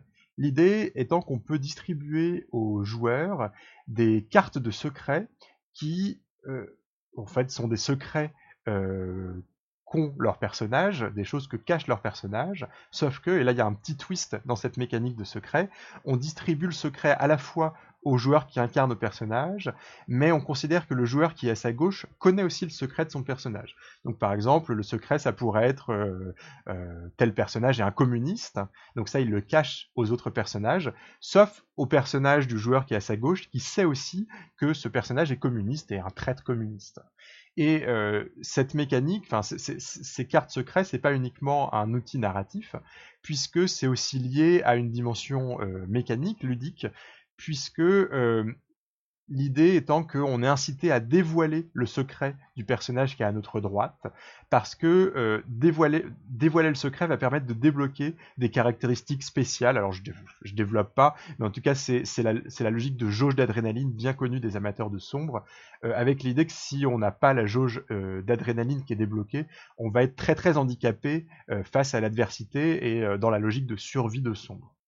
Euh, donc ça, c'est une dimension. Enfin, finalement, ces cartes de secret qui sont distribuées à tous les joueurs dans la nuit sans été, ça permet en fait de créer des relations euh, bah, en fait très fortes entre les personnages avant même le, début de la partie. Et donc, ça me paraissait une façon. Euh, enfin, ça, me donnait l'impression qu'une nuit sans été était une sorte de version minimaliste et sur table du gène romanesque. Alors, encore des raisons de faire des liens entre le GN romanesque et le scénario La Nuit sans été. Il y a une raison thématique. La Nuit sans été, ça se déroule au début du 19e siècle et on va incarner des, auteurs romantiques, euh, spécifiquement euh, les auteurs qui étaient euh, réunis autour, de Marie Shelley lors de la Nuit d'orage où elle a eu l'idée, l'inspiration pour le roman Frankenstein. Euh, donc euh, on est dans la période du début du 19e qu'on appelle l'ère géorgienne et on se situe dans un grand manoir, le manoir de Lord Byron, qui est l'un des PJ, euh, et ce manoir est situé aux alentours du, lac Léman. Alors, donc voilà, je, me disais, j'avais le sentiment bizarre d'avoir un, mélange entre le jeu d'horreur gore survivaliste est sombre et un type de gène que j'aime bien. Alors, dernier parallèle qui peut paraître un pur élément de détail, mais qui en fait à, mon avis, faisait beaucoup dans, euh, dans mon sentiment de lire une version minimaliste du GN romanesque en lisant le jeu.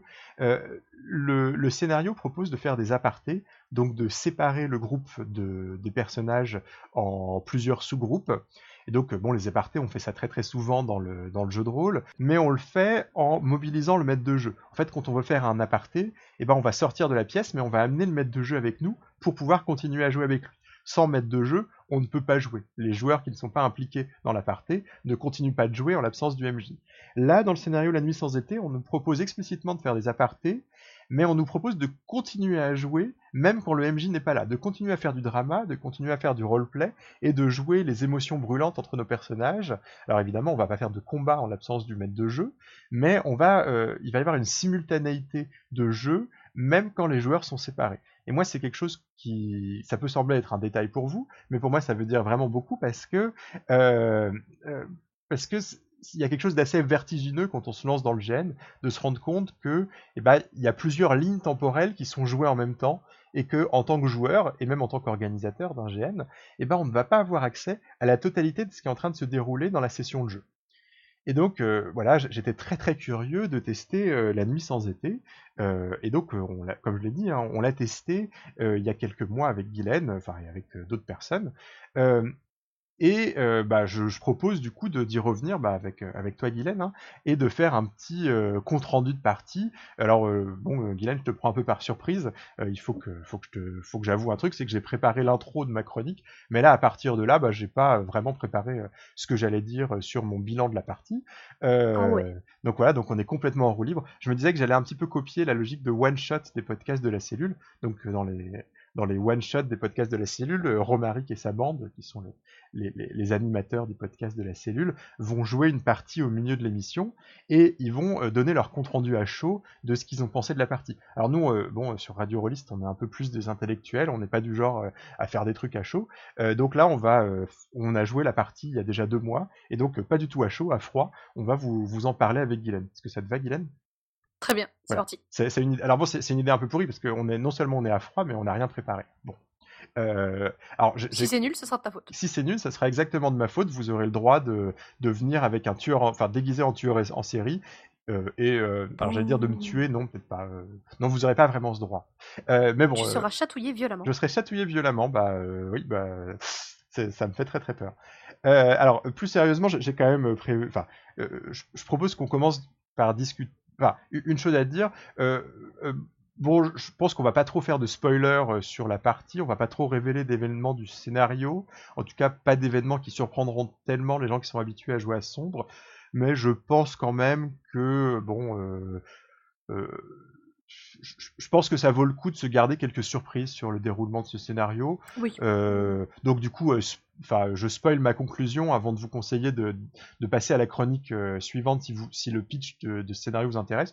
Euh, moi, je pense que c'est un scénario qui m'a qui m'a beaucoup plu, même si je l'ai trouvé plus difficile à masteriser que d'autres scénarios de sombre. Mais voilà, enfin, si le pitch d'une nuit sans été vous intéresse, moi, je vous conseille de, chercher à le faire jouer ou euh, à demander à votre maître de jeu d'y jouer. Enfin, je sais pas si tu es d'accord avec cette conclusion, Guylaine.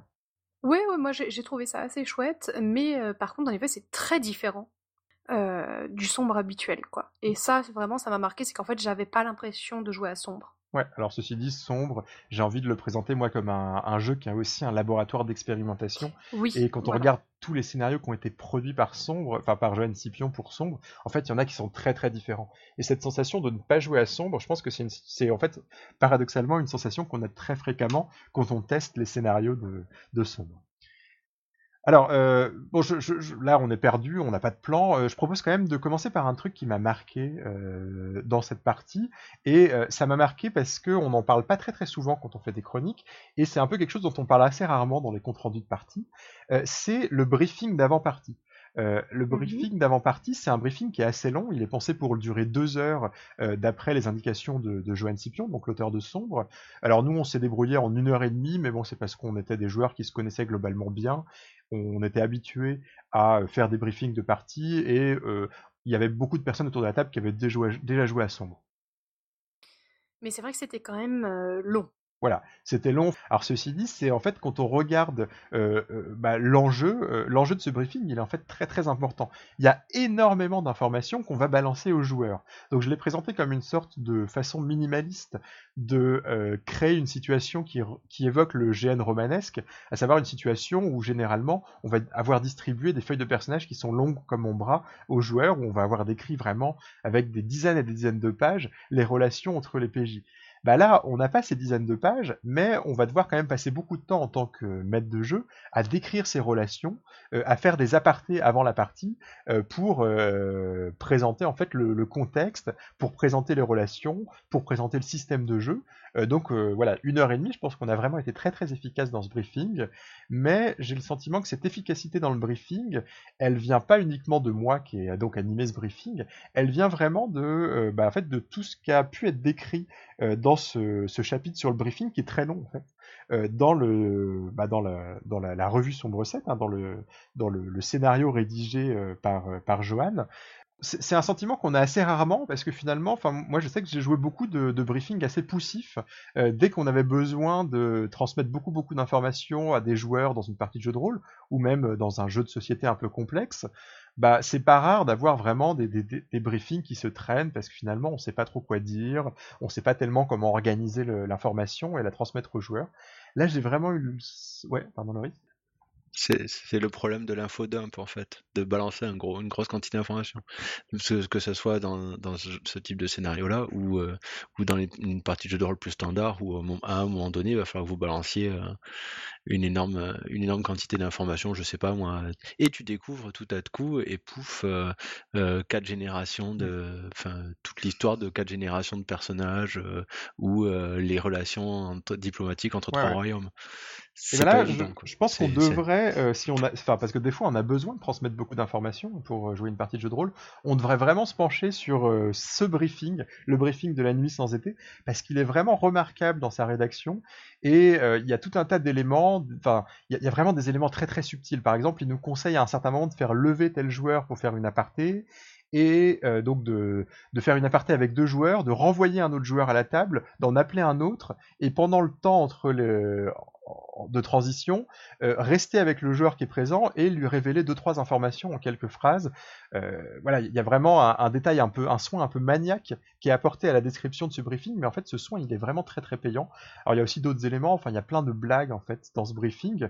Euh, c'est un truc qu'on dit, je crois pas assez souvent quand on parle de Sombre. Sombre c'est un jeu qui est écrit avec une, un style qui est très très proche, enfin qui est, qui joue en fait la proximité entre l'auteur et le, lecteur, et c'est très drôle. Enfin, Sombre est en fait un jeu qui est, extrêmement drôle à la lecture, on s'amuse beaucoup. Euh, c'est aussi un jeu, c'est pas dénué d'humour pendant les scénarios sombres, mais vraiment la lecture de Sombre, c'est pour moi c'est un des jeux les plus drôles que, que vous puissiez lire. Euh, et en fait, cet humour, il est utile dans le briefing parce qu'il sert à euh, dérider les joueurs, à éviter qu'ils s'ennuient pendant le briefing, à les faire rebondir, à marquer les esprits. Enfin, il y, a vraiment plein de choses que j'ai trouvées euh, très très impressionnantes dans ce briefing. Alors, je vais, terminer sur un sur un élément du briefing qui m'a vraiment marqué. C'est il y a une préoccupation qui est là aussi proche des préoccupations de, des GNistes, une préoccupation du casting, à savoir que dans une nuit sans été, on a des personnages qui sont des personnages pré-tirés, donc on a 5 ou 4 personnages, ça dépend de son nombre de joueurs. Euh, et ces personnages, on doit les donner aux joueurs. Alors, le Johan propose de laisser les joueurs choisir ces, personnages, sauf va pas, euh, sauf qu'il va nous donner des informations très très précises sur euh, la dynamique de groupe et en fait sur les challenges qui vont se poser au niveau de l'interprétation de chacun des personnages. Donc par exemple, il va nous dire que si on incarne Marie Shelley, on va être en retrait et que le challenge de, jeu, ça va être de réussir à rester dans le jeu en dépit de la timidité de son PJ. À l'inverse, il va nous dire que euh, le personnage de Byron, il est très très important parce qu'il va falloir animer la soirée et c'est un personnage qui va devoir être joué, voire même surjoué, comme un personnage qui est haut en couleur. Donc il précise vraiment, attention, si vous êtes le joueur ou la joueuse qui va incarner Byron, eh ben, euh, si vous le jouez de façon terne, vous allez plomber la partie. Euh, voilà, enfin, en tout cas, je ne sais pas ce que tu en penses, Guylaine, mais j'ai vraiment eu le sentiment qu'il y avait des informations assez précises, non seulement sur les personnages, mais aussi en fait sur le défi ludique qu'il y avait à les incarner. Alors oui, mais du coup, le, la contrebalance à ça, c'est que tous les personnages étaient difficiles en fait. Oui. Et pour le coup, c'est une, je pense que c'est un scénario exigeant euh, en termes de roleplay, en termes euh, de, enfin en fait, la façon de marier roleplay et mécanique est assez exigeante, parce que justement avec cette histoire de secret, quand est-ce que tu révèles les secrets des autres, etc. Faut trouver le bon moment pour que ce soit intéressant d'un point de vue mécanique, le bon moment pour que ce soit intéressant d'un point de vue fictionnel. Mm. Euh, et, l'interprétation des personnages est vraiment pas facile. Et justement, dans ce contexte euh, horrifique, mais dans lequel on est quand même censé jouer des personnages qui sont là pour se détendre un week-end, mm-hmm. c'est assez difficile de, concilier tout ça. Et moi, je l'ai vraiment pris comme une sorte de, défi, euh, de défi de joueuse, quoi, euh, d'interpréter ces personnages et du coup d'avoir à l'esprit, bon bah le système, ça, voilà, le système, l'ambiance un peu horrifique voulue par le jeu, voulue par les éléments qui débarquent, le côté un peu léger du contexte de base, à savoir quatre artistes qui vont se défoncer dans une maison pendant un week-end, grosso modo, hein. Mmh euh, et aussi du coup de réussir à bien jouer les relations qui sont très tendues et très particulières entre les, entre les différents personnages. Mmh. Et ça fait, beaucoup de choses. Tout à fait. Bah, il le dit explicitement, il est, il est, il est très clair là-dessus dans le texte de son jeu. Il va dire il n'y a pas de pré-tiré facile, tous sont difficiles à leur manière, la diversité du cast permet à chacun de trouver chaussure à son pied. Voilà. Euh, moi j'ai, alors j'ai pas lu Sombre 7, euh, mais j'ai eu un problème équivalent en fait avec un, avec un scénario pour euh, Trail of Toulouse qui s'appelle Dream mmh of Paris, qui est un univers euh, campagne où on est censé jouer les, les, surréalistes parisiens. Et pour le coup, les personnages sont des pré-tirés, sont complètement décrits. Et donc il y a euh, André Breton, Salvador Dali, Man Ray, enfin mmh. toute la toute la clique qui, qui gravitait autour de Breton et les relations très très mmh. tendues entre Breton et, bah, tous les autres, la même avec les, les, jeux de pouvoir et tout. Ouais. Voilà. Et, j'ai toujours pas trouvé comment. Euh, j'aimerais bien faire jouer ce supplément-là, et j'ai toujours pas trouvé euh, comment balancer ces personnages-là aux, joueurs et tout. C'est super chou, quoi. Parce qu'il faut avoir une connaissance de, du surréalisme, mais aussi du, du milieu du, du non seulement du, du genre surréalisme, le genre artistique, le, mouvement, mais aussi les relations interpersonnelles et, les personnages eux-mêmes, parce que il y a certains, ils sont bouffés par leur réputation. Par exemple, Salvador Dali, on a tous en tête une espèce d'image euh, magnifiée du, personnage qui ne correspond pas à la réalité. Pas, complètement. Donc c'est, euh, je, l'ai sur mon étagère. J'aimerais bien euh, arriver à le dépoussiérer, mais je vois pas comment faire. Là, en plus, on avait une difficulté de, enfin une difficulté de contexte, je sais pas, mais il y a un des joueurs avec qui on jouait, moi j'avais jamais joué avec lui. Mmh, mmh. C'était pareil, j'avais jamais joué avec lui. Euh, j'y sais si tu te, voilà. si tu nous si écoutes, tu nous écoutes. coucou. enfin, je pense que ça s'est ça s'est bien passé, hein, mais. Ah ouais. ouais. Name and shame, name and non, shame. Non, mais justement, et euh, en fait, moi, ça me, ça me stressait un peu au début de me mettre dans un tel exercice avec une personne avec qui j'avais jamais joué. Tu sais, c'est toujours un peu stressant, quoi. Mmh sais pas comment ça va se passer. Autant bah, les autres personnes avec qui on jouait, je, je savais un peu à quoi m'attendre, je savais me positionner vis-à-vis de ces personnes. Mais euh, t'arrives, tu joues avec quelqu'un euh, avec qui t'as jamais joué, des trucs assez intenses quand même, euh, en termes de relation. J'étais pas en confiance au début. Au final, ça mmh. s'est très bien passé, mais, mais c'est pas évident. Ça, c'est un sentiment que moi j'ai souvent en allant sur des GN, quoi, le sentiment qu'il y a une exigence d'interprétation. Et euh, il y, a, un terme, une expression que j'aime bien qui s'appelle play to lift, euh, donc euh, jouer pour soulever, avec l'idée que notre jeu, il est vraiment au service des autres joueurs, il est au service d'une interprétation collective. Et ça, évidemment, bon, ça, ça, met une certaine pression. ceci dit, j'ai vraiment, enfin moi je, trouve que Johan fait des efforts pour que le, le briefing soit rassurant. Euh, notamment sur euh, la question du réalisme historique. Il va immédiatement rassurer les gens en faisant un parallèle avec les 60s. Donc voilà, en nous disant un peu, euh, bah, finalement, vous préoccupez pas d'être des spécialistes de l'ère géorgienne, préoccupez-vous de, il va essayer de, de nous rapprocher d'un contexte qui va être peut-être plus proche d'une autre, plus facilement évocateur, et qui va aussi nous inciter à nous dire, bon voilà, on n'est pas, on n'est pas des historiens, on n'a pas besoin d'être hyper, euh, hyper pointu euh, sur des éléments de détail. De toute façon, on va tous mourir à la fin. De toute façon, on va, on va tous mourir à la, à la fin, effectivement. Après, moi, il y a un élément qui m'a beaucoup marqué dans la partie. euh, on a fini la partie tous debout. Ça, j'avais même pas, euh, je l'avais On même a- pas remarqué. On a fini la partie, on n'était plus autour de la table. La fin de la partie a eu lieu, euh, en l'occurrence dans le jardin, euh, Mhm. et on était tous debout dans le jardin pour la fin de la partie. Alors ça, ça s'explique sans doute par le, finalement la, la mise en scène, enfin en tout cas la mise en jeu, je sais pas comment on devrait dire ça, puisque comme il y a beaucoup d'apartés, comme les gens vont être amenés à circuler dans le manoir, bah c'est un jeu, enfin on va en fait immédiatement instituer deux, deux voire trois espaces de jeu qui vont permettre aux joueurs de se séparer. Et donc c'est vrai que bah, alors moi en tant qu'MJ j'étais presque tout le temps debout, je pense. euh, euh, mais ouais, même ouais. en tant que joueur, voilà, vous étiez amené fréquemment euh, à passer d'une pièce à une autre, à vous séparer, à vous isoler, etc., etc. Donc ça explique. Mais du coup, il y avait vraiment cette, cette idée de, à un moment, il y avait un groupe de joueurs qui était, pour simplifier, dans le jardin et l'autre groupe de joueurs qui était à la table. Mhm. Et au bout d'un moment, bah, on a décidé d'aller les rejoindre dans le Oui. jardin. Donc c'était bon, bah non, mais attends, bah, on va tous dans le jardin. Et du coup, bah non, bah, on est vraiment tous allés dans le jardin. Et la partie s'est terminée euh, à cet endroit-là. Ouais, quand on y pense, on est un peu obligé de faire ça, puisque j'imagine que l'autre groupe de personnes, de joueurs qui étaient dans le jardin, il était avec, ils étaient avec moi. Oui. Et donc finalement, votre seul moyen de les rejoindre, ça aurait été soit de nous faire, de nous héler au loin, soit en fait de, bah, de, de vous lever et de venir nous rejoindre. Oui, puis on voulait pas casser ce qui se passait, mais du coup, ça, ça rendait encore plus perméable cette euh, frontière entre euh, Sombre 7 et le GN romanesque, quelque part. Ouais, tout à fait. Ça amenait d'un côté un peu physique. Alors ceci dit, alors en, en tant que, que maître de jeu, euh, bah, je, je vais peut-être avoir des, des, des questions parce que euh, Vas-y, shoot. Il y a eu deux choses qui m'ont qui m'ont posé question. La, première chose, c'est que donc on a, enfin, non, finalement tout peut être résumé à une difficulté en tant que meneur, c'est que c'est un scénario qui instaure une sorte de basculement. Euh, en fait, sombre reste sombre et se termine par euh, des scènes de massacre sur la fin du scénario. Donc certes, on va jouer euh, les interactions, les émotions, les sentiments de poètes romantiques euh, euh, en 1816, mais à un moment, on va, jouer des scènes de massacre. Alors, j'explique pas pourquoi, mais bon, c'est comme dans finalement toutes les, les fins de partie de Sombre. Et il y a une, en tant que MJ, on cherche à instaurer un basculement. En fait, il faut euh, instaurer un basculement progressif. D'abord, euh, l'horreur, c'est purement des, promesses de massacre à venir, mais finalement, il y a un moment où ça y est, bah, les monstres surgissent et vont euh, chercher à massacrer les, personnages joueurs. Alors, je, résume un peu rapidement. C'est pas exactement ça qui se passe, mais bon.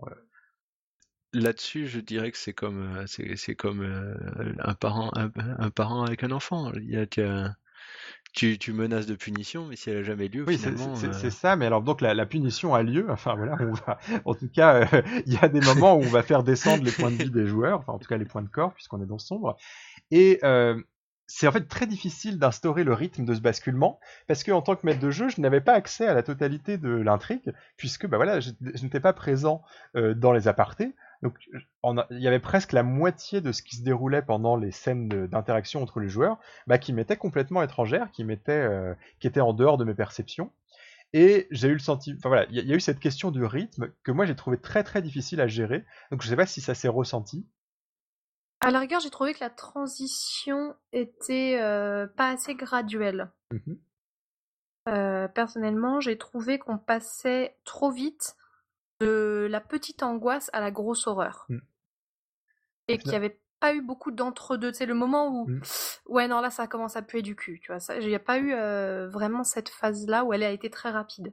En fait, il y, y a une vraie difficulté en tant que maître de jeu, c'est que je, non seulement j'ai pas accès à toute l'intrigue, mais j'ai pas accès à toutes les réactions des joueurs. Bah ouais. Et euh, il y a la question, euh, on était je crois à deux heures de jeu où là j'ai vraiment euh, mis le- le- l'accélérateur sur ce basculement vers le massacre horrifique. Et euh, bah, à ce moment-là, je me posais la question, est-ce que je suis trop rapide? Est-ce que les joueurs s'ennuient? Est-ce que c'est le moment? Est-ce Et c'est que- dur parce qu'en plus, Oui. euh, faut trouver le temps de développer un peu les intrigues personnelles à côté. Oui. Et en fait, euh, concrètement, faire du drama quand tes personnages, en fait, ont peur, je sais pas si c'est vraiment une bonne recette. Bah, j'ai trouvé finalement que vous, vous, enfin, et ça c'est quelque chose qui m'a rassuré. J'ai trouvé que vous arriviez à, invoquer finalement des éléments liés aux relations entre les personnages lors du massacre final. Quoi. Finalement, j'ai pas eu le sentiment que vos personnages et leurs relations disparaissaient dans ces scènes, euh, disons, euh, typiques de la fin de scénario de Sombre. Je sais pas ce que t'en penses. Non, dans la fin ça allait, mais c'est plus au début en fait où c'était dur de faire avancer euh, les relations et de faire monter le sentiment d'angoisse. Mmh. Et là, c'est difficile d'être sur les deux plans parce que euh, concrètement, euh, tes histoires de coucherie, bah, quand tu commences à avoir peur, tu t'en fous de tes histoires de coucherie, quoi. Mmh. Et du coup, ça, c'est dur de, de, faire avancer les deux en même temps. Et ça, je, ça, c'est le, truc qui m'a laissé moi un peu sceptique. Mmh. En fait, j'ai eu le sentiment que ça se réglait avec un ton qui était, euh, comment dire, très grandiloquent euh, mmh. c'est clairement pas, faut pas s'attendre à quelque chose d'intimiste avec une subtilité du sentiment euh, entre les, personnages. Or ceci dit, enfin c'est c'est dans l'ADN même du scénario. Hein, quand on regarde les, les, fiches de personnages avec euh, qui mettent l'accent en fait sur des émotions très très fortes et très caricaturales, voilà, il n'y a, pas de volonté d'être subtil. Quoi, c'est il y, y, a quelque chose qui est plus de l'ordre de l'humour noir, en tout cas de du plaisir de d'avoir quelque chose de de très très intense, quoi, quitte à être caricatural, euh, plus que dans la subtilité. Ouais, ouais, ouais, non, clairement. Et je, je, pense que globalement, euh, c'est un scénar qu'il faut surjouer. Mm. Sinon, ça marche pas. Ouais. Alors, peut-être une dernière remarque. Alors, bon, ça m'embête de terminer là-dessus, euh, mais il y a quand même la question du ton qui, enfin, il y a quelque chose dont on s'est rendu compte, je crois, dès le briefing, c'était la violence de certaines thématiques évoquées. Euh, alors bon, euh, voilà, donc certes, on est en train de surjouer, il y a quelque chose de, presque humoristique dans ce scénario, euh, mais bon, si, on le regarde frontalement, c'est des, on joue des personnages qui ont des relations amoureuses, familiales, vis-à-vis de leur corps, qui sont des relations très très dysfonctionnelles. Quoi. Il, y a, énormément de choses qui sont très très cruelles et très brutal dans les thématiques. Alors on va pas les égrener. J'ai eu le sens. Alors ceci dit, voilà donc il y, a cette chose à dire aux joueurs quoi. C'est que bah voilà, c'est un scénario qui a des choses qui sont pas pas tout à fait anodines dans ces thématiques. Euh, et donc ça, il faut peut-être en avoir conscience en tant que, en tant que joueur. Ceci dit, j'ai eu le sentiment que lors du briefing, la plupart des éléments vraiment brutaux étaient apparents était en fait connu de tous autour de la table. Donc finalement, euh, lors du briefing, on peut repérer les thématiques qui sont euh, potentiellement problématiques pour certains joueurs et euh, demander collectivement de mettre le frein sur certaines, sur certains traits de caractère, par exemple. Oui, bah, c'est ce qu'on a fait d'ailleurs. Voilà, c'est ce qu'on a été amené à faire. Et voilà, donc peut-être pas trop d'inquiétude, parce que, mais peut-être une petite vigilance à conseiller à nos aux joueurs qui pourraient tester le jeu, en se disant, voilà, partez aussi du principe que le, briefing vous servira peut-être à calibrer euh, certaines, euh, euh, voilà, enfin l'accent mis sur certaines thématiques. Ouais, ouais, c'est vrai. Donc, Mais globalement, je trouve que l'approche est quand même assez intéressante. Euh, le, contexte est assez sympa. Et, enfin, globalement, j'ai trouvé que ça fonctionnait bien. Oui, oui, tout à fait. Euh, moi, je... Donc, encore une fois, il y, a quand même une bascule qui est pas si facile que ça à maîtriser entre bah, voilà, euh, cette logique de gêne romanesque et cette logique de massacre horrifique à la sombre. voilà, enfin, ceci dit, c'est c'est aussi un scénario qui est une démonstration d'un nouveau type de façon de jouer pour sombre, hein, la façon drama dark. Et euh, bah voilà, ça, permet aussi de, tester une nouvelle façon de jouer. C'est normal qu'on ait besoin d'un petit temps d'adaptation parce que c'est finalement un, scénario déconcertant vis-à-vis des dynamiques habituelles de, autour d'une table de jeu de rôle.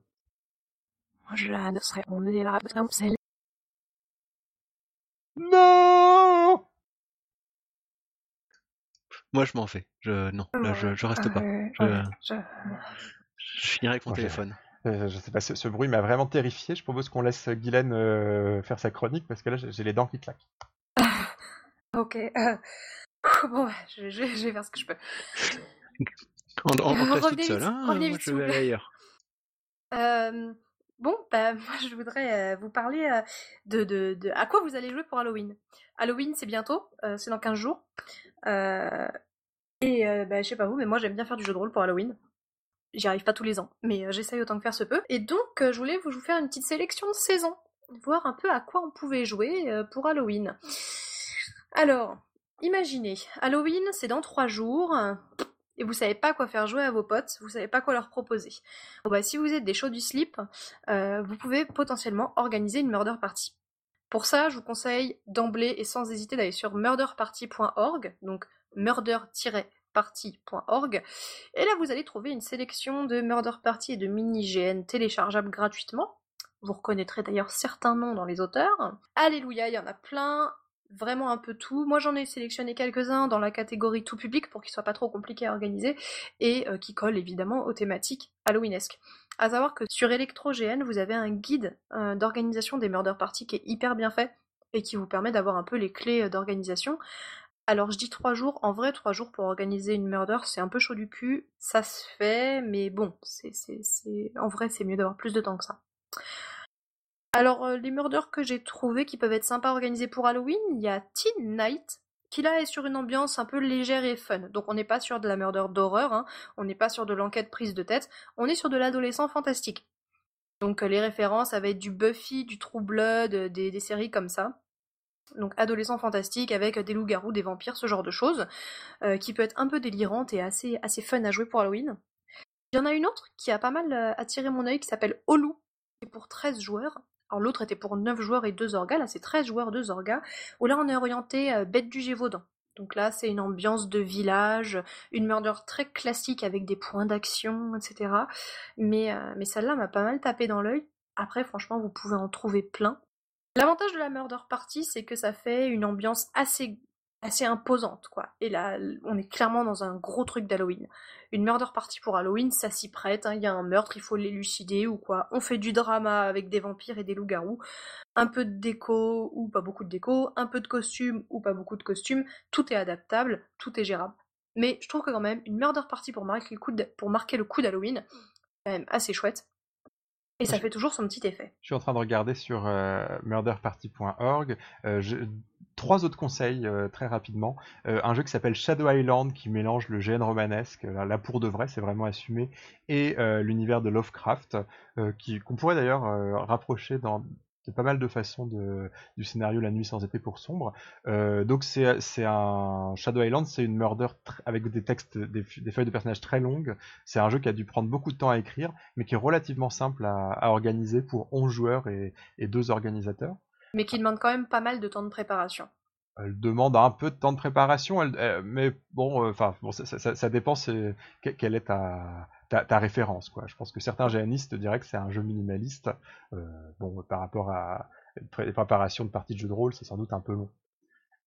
Alors sinon donc euh, Sanitorium, euh, qui est un jeu qui se déroule dans une clinique psy pour enfants avec une ambiance à la Silent Hill et qui mélange à la fois des personnages, des joueurs qui vont incarner des enfants et des joueurs qui vont en gros incarner le membre de les membres de l'équipe soignante. Alors peut-être un peu plus complexe à organiser, ça nécessite quand même. Euh, Celle-là était clairement pas dans la catégorie tout public, donc ça s'adresse plus à des. Moi je, me suis cantonné à la section tout public pour faire des choses parce que enfin on est sur radio rôliste et pas radio géaniste.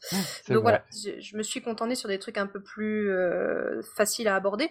Là, c'est clairement plus compliqué. J'en conseille une dernière qui est pas, enfin, qui est, qui est, expérimentale, mais qui là pour coup est très simple à organiser. C'est pour 4 joueurs et un ordinateur. C'est un jeu norvégien, euh, enfin en tout cas nordique, qui s'appelle Les Hôtes. Et on va jouer euh, un couple qui va passer une nuit dans une chambre d'hôtel, sauf qu'on va jouer à la fois ce, ce couple et les fantômes d'un couple précédent euh, qui, enfin en fait, il y a eu un meurtre dans le dans, la, dans la chambre d'hôtel et on va jouer à la fois les, les, fantômes de, qui vont rejouer ce meurtre et un nouveau couple qui va chercher à survivre. Moi, j'aurais, j'en aurais deux à suggérer, c'est les deux, les deux Beverly Place. Voilà. Pardon. Ouais, les deux Beverly Place, ouais. Beverly Place, on est sur une ambiance euh, slasher. Euh, ambiance slasher contemporain, donc ça, c'est si t'as pas mal de temps devant toi que tu vas organiser une murder party chez toi. Par contre, si Halloween c'est dans 3 heures et que tu sais pas quoi proposer à tes potes, là j'ai d'autres conseils à te donner. Euh, je vais commencer avec un jeu qu'on a déjà chroniqué sur Radio Rollis, c'est View Scream.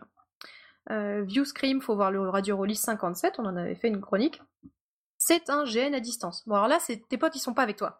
Là, c'était tout seul chez toi et tu sais pas quoi proposer. Tu regardes les potes qui sont là dans les, qui sont chez eux. Tu leur dis tu fais quoi ce soir? S'il y en a qui font rien, tu peux leur proposer un view scream, puisque c'est un jeu qui se joue en ligne par webcam.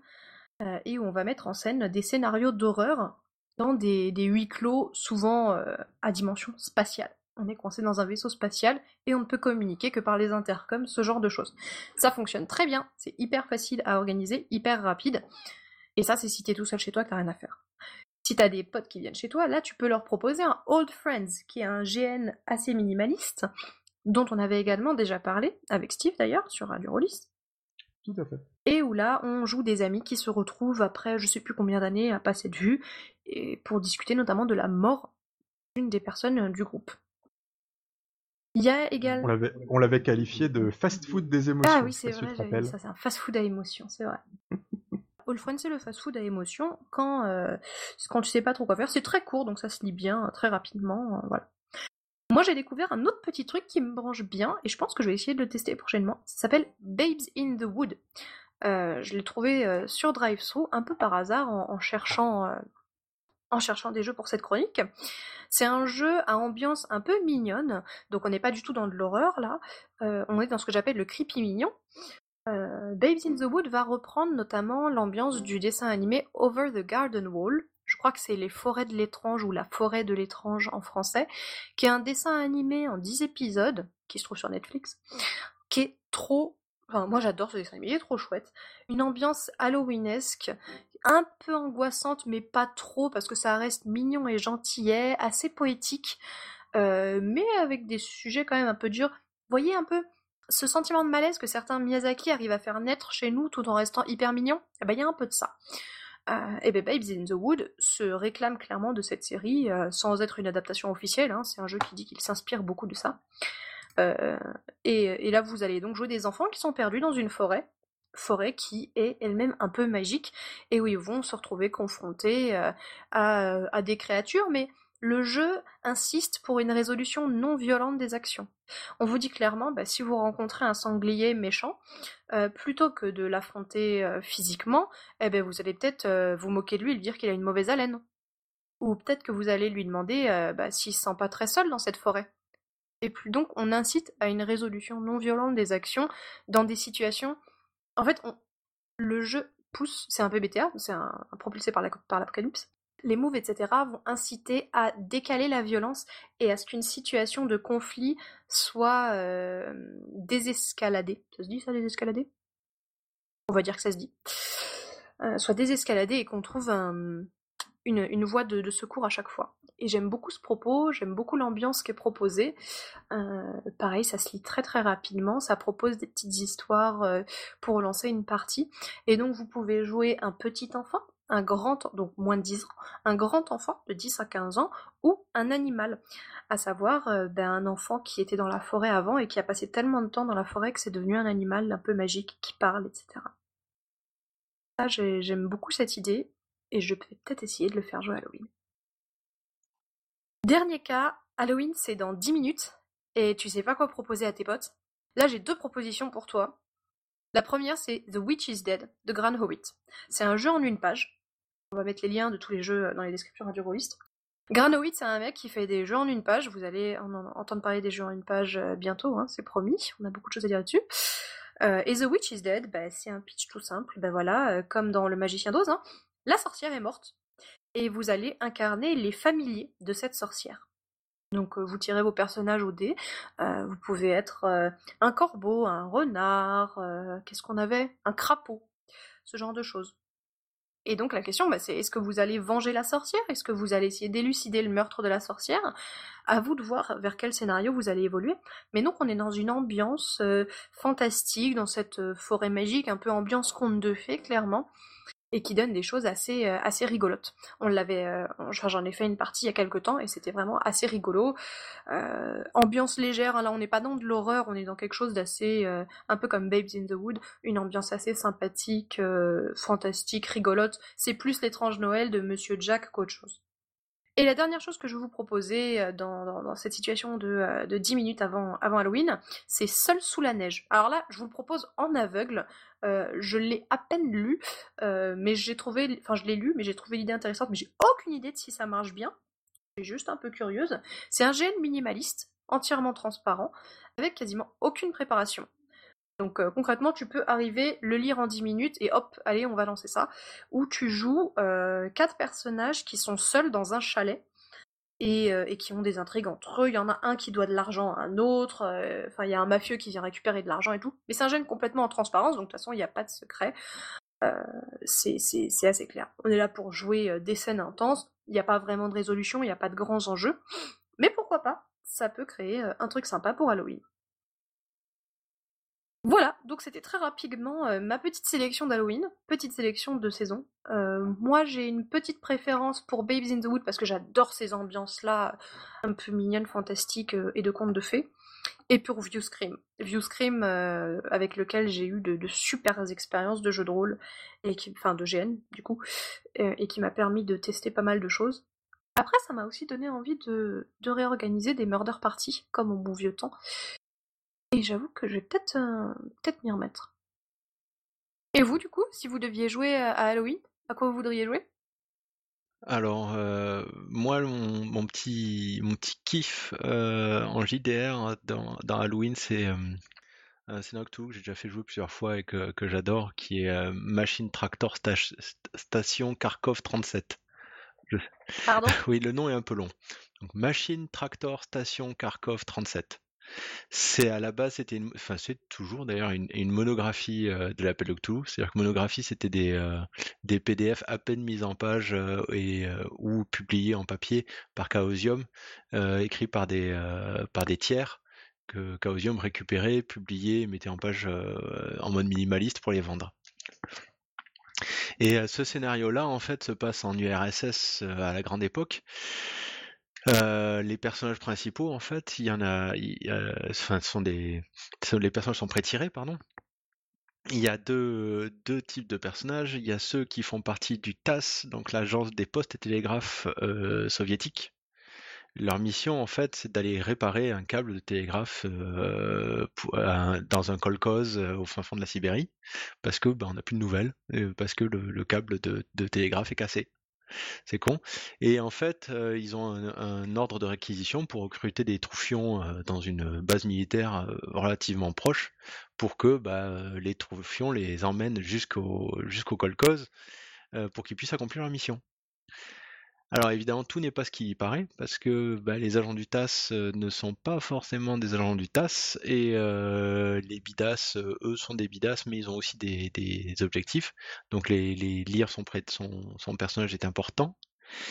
Et le kolkhoz, en fait, donc on est en plein hiver, il pèle, il y a de la neige partout, et tout, et surtout, il n'y a plus personne qui est là. Plus du tout personne.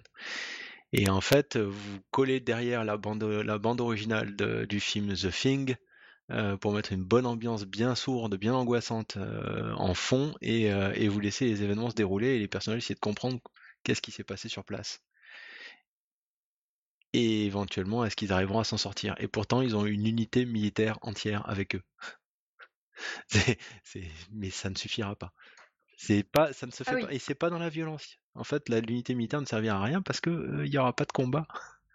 Sauf s'il commence à se tirer dans les pattes, parce que ça c'est parfaitement possible et c'est prévu. Et c'est vraiment, euh, c'est un huis, c'est un huis clos au milieu de, de, de, des steppes glacées euh, de Sibérie, et euh, et en fait, les chances que les personnages s'en sortent sont assez faibles. Mais mmh. l'ambiance, elle est, elle est vraiment lourde et pesante et dure. Et les, je l'ai fait jouer une fois, mais en plus, le, le, gars qui nous invitait chez lui, il avait prévu un repas russe. Il a été allé chez le traiteur, il ah avait acheté des tonnes de trucs russes, et, euh, et, ça avait été génial. Quoi. On avait fait ça, on, on avait joué à ça en bouffant des blinis, c'était euh, c'était vraiment top. Je, je recommande chaudement ce scénario qui est vraiment une expérience. Et toi, Steve? Moi, ça me rappelle pas mal de souvenirs, ces histoires d'Halloween, parce que quand j'étais ado, et, enfin, d'ailleurs, ça doit te rappeler des souvenirs aussi, hein, c'était un peu notre fête rôliste Halloween, quoi. C'est, euh, autant euh, Noël, on le passait entre, euh, en famille, mais Halloween, c'était la fête qu'on fêtait juste entre nous, parce que, bon, au fond, à part chez les rôlistes, Halloween, ça a jamais vraiment, vraiment pris. Et on avait une, on avait une sorte de, de rituel ou, plutôt de, tradition, c'était que bah on, se réunissait donc euh, le soir d'Halloween et on s'inspirait de ces épisodes spéciaux des Simpsons qui s'appelaient les Simpsons Horror Show, Et bon, pour ceux qui connaissent les Simpsons, c'est des épisodes, pour ceux qui connaissent pas plutôt, c'est des épisodes triples. Donc en 20 minutes, il y a trois histoires horrifiques, mais qui en fait sont des fausses, histoires qui n'arrivent pas vraiment dans le dans l'univers des Simpsons. Enfin, elles sont pas canons, quoi. C'est des façons pour les, créateurs des Simpsons de s'amuser avec des thématiques horrifiques et d'expérimenter des choses, euh, des choses, enfin, plein, de choses parodiques, violentes, humoristiques. avec avec les Simpsons et nous donc on, on, cherchait à faire ça quoi on se réunissait et on, on, cherchait à faire des scénarios très courts donc parfois on était plusieurs à proposer des scénarios et on jouait deux trois parties en quelques heures finalement c'était rarement des parties très très longues et donc, en général, finalement, le, choix du jeu, c'était pas. Enfin, on n'allait pas chercher des mini-jeux, enfin des nano-games pour, euh, pour faire ces, ces parties. Ça n'existait pas encore. Ça n'existait pas encore, mais finalement, on avait une autre démarche. Euh, c'était qu'on prenait un jeu qui, a priori, n'était pas. Euh, qui parfois était adopté adapté à la thématique d'Halloween, mais pas toujours. Et on cherchait à expérimenter des, enfin, il fallait toujours expérimenter parce que euh, l'idée de faire des scénarios d'une heure à l'époque, c'était quand même pas très, très, très courant.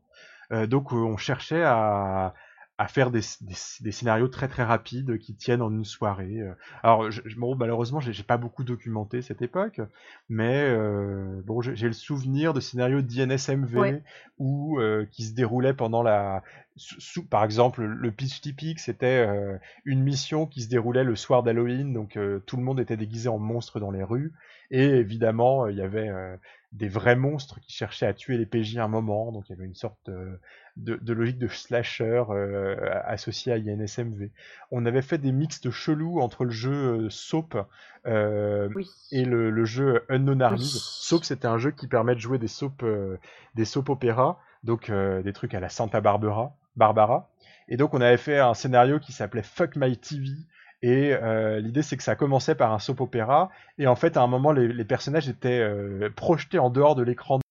Ils se retrouvaient dans l'univers réel, et il y avait un, des, types de mages de non-armies, qu'on appelait, je crois, les vidéomanciens, qui cherchaient à les tuer. Donc voilà, il y avait à la fois, enfin, c'était soap qui se transformait en slasher. Euh, on avait, on utilisait beaucoup non-armies. on avait fait un scénario où il y avait un non, un personnage qui se retrouvait avec l'esprit euh, fractionné. Ah oui. Euh, en fait, il y avait à la fois euh, ce personnage, il, venait de faire un rituel et ça avait invoqué un, reflet de ce personnage dans le miroir, ça avait invoqué un corbeau et ça avait et, ces deux ces deux personnages cherchaient à l'inciter à commettre des meurtres et en fait tous ces personnages jouaient les multiples personnes tous les personnages étaient en fait que les toute la même personnalité de ce personnage et il y avait qu'un des joueurs qui n'était pas au courant de cette histoire. Je crois qu'on avait fait des trucs humanisines. Il y a sur les sur les personnalités multiples comme ça, il y a un scénario de Cthulhu aussi comme ça euh, qui euh, qui joue là-dessus. Euh, j'ai spoilé à mort, donc euh, merci d'éteindre ton, téléphone et, ou d'arrêter d'écouter. Euh, en fait, c'est une enquête banale du côté du vaudou, enfin dans les, pays pratiquant le vaudou, je sais plus dans quel coin. Et les personnages font une enquête et tout, mais en fait, le, temps semble passer bizarrement et les, les PNJ, quand ils leur posent des questions, réagissent bizarrement. En fait, les personnages sont tous dans le même corps et, euh, et, euh, et on le contrôle du corps euh, à tour de rôle. Et c'est pour ça que les mmh. PNJ réagissent bizarrement parce qu'ils viennent poser plusieurs fois la même question. Enfin, c'est, c'est, il y a, y a des grosses difficultés de, à gérer ce scénario en tant que MJ, mais si on y parvient, c'est une grosse, grosse récompense en fait. Parce que quand les joueurs s'aperçoivent qu'en ah, fait, depuis le début, ils sont dans le même corps et qu'ils essaient de comprendre le rituel qui, qui, les a mis dans la merde, c'est, c'est assez exceptionnel. Ah, tu deviens le spécialiste des scénarios avec un twist sur les perceptions des personnages après, après ta chronique sur Psychosis la semaine, enfin le, mois dernier. Mais j'aime bien ça, c'est un peu mon kiff quand même. À une époque, le, jeu de rôle d'horreur, c'était un peu mon, mon, mon, dada, quoi. Je faisais jouer essentiellement à ça. Hmm. Qu'est-ce qu'on avait fait? Ah oui, t'étais là, on, avait fait un scénario de Buffy contre les oh, vampires qui était inspiré cet épisode muet. Et donc les joueurs avaient pas le droit de se. Enfin, les PJ avaient pas le droit de communiquer entre eux mais voilà, on avait sorti des ardoises et donc les joueurs pouvaient se marquer des mots.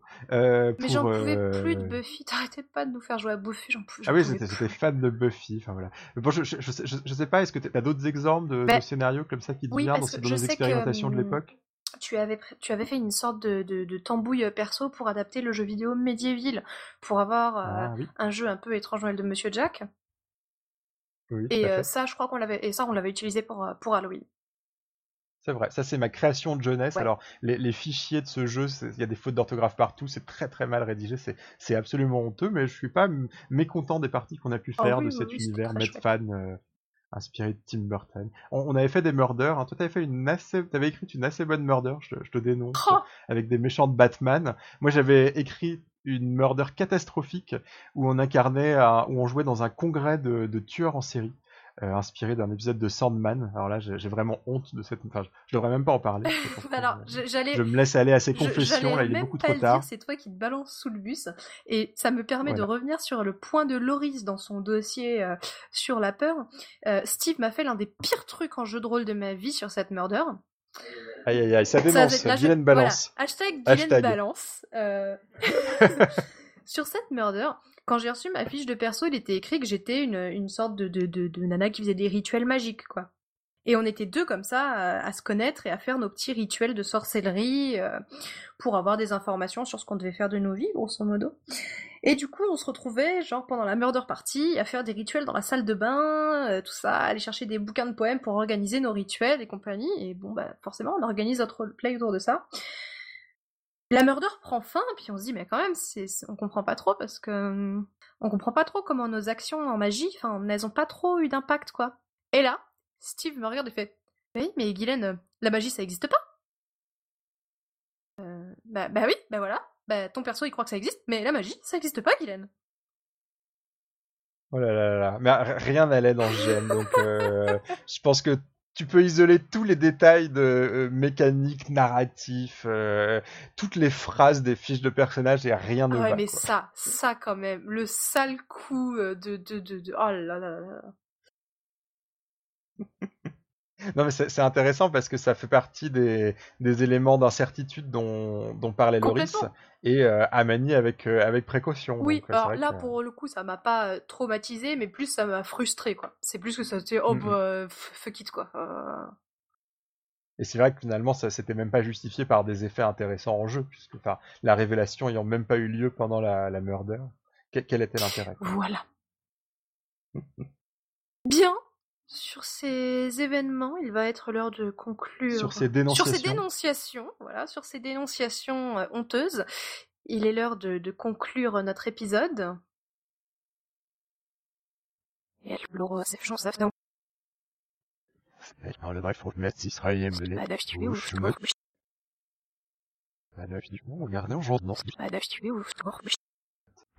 Ok, euh, non.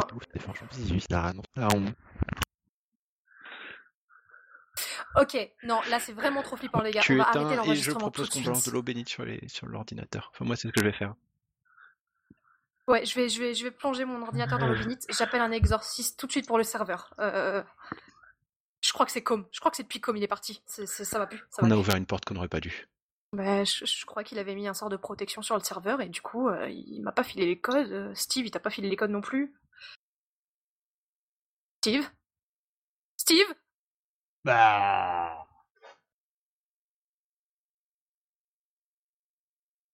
On se retrouve le mois prochain.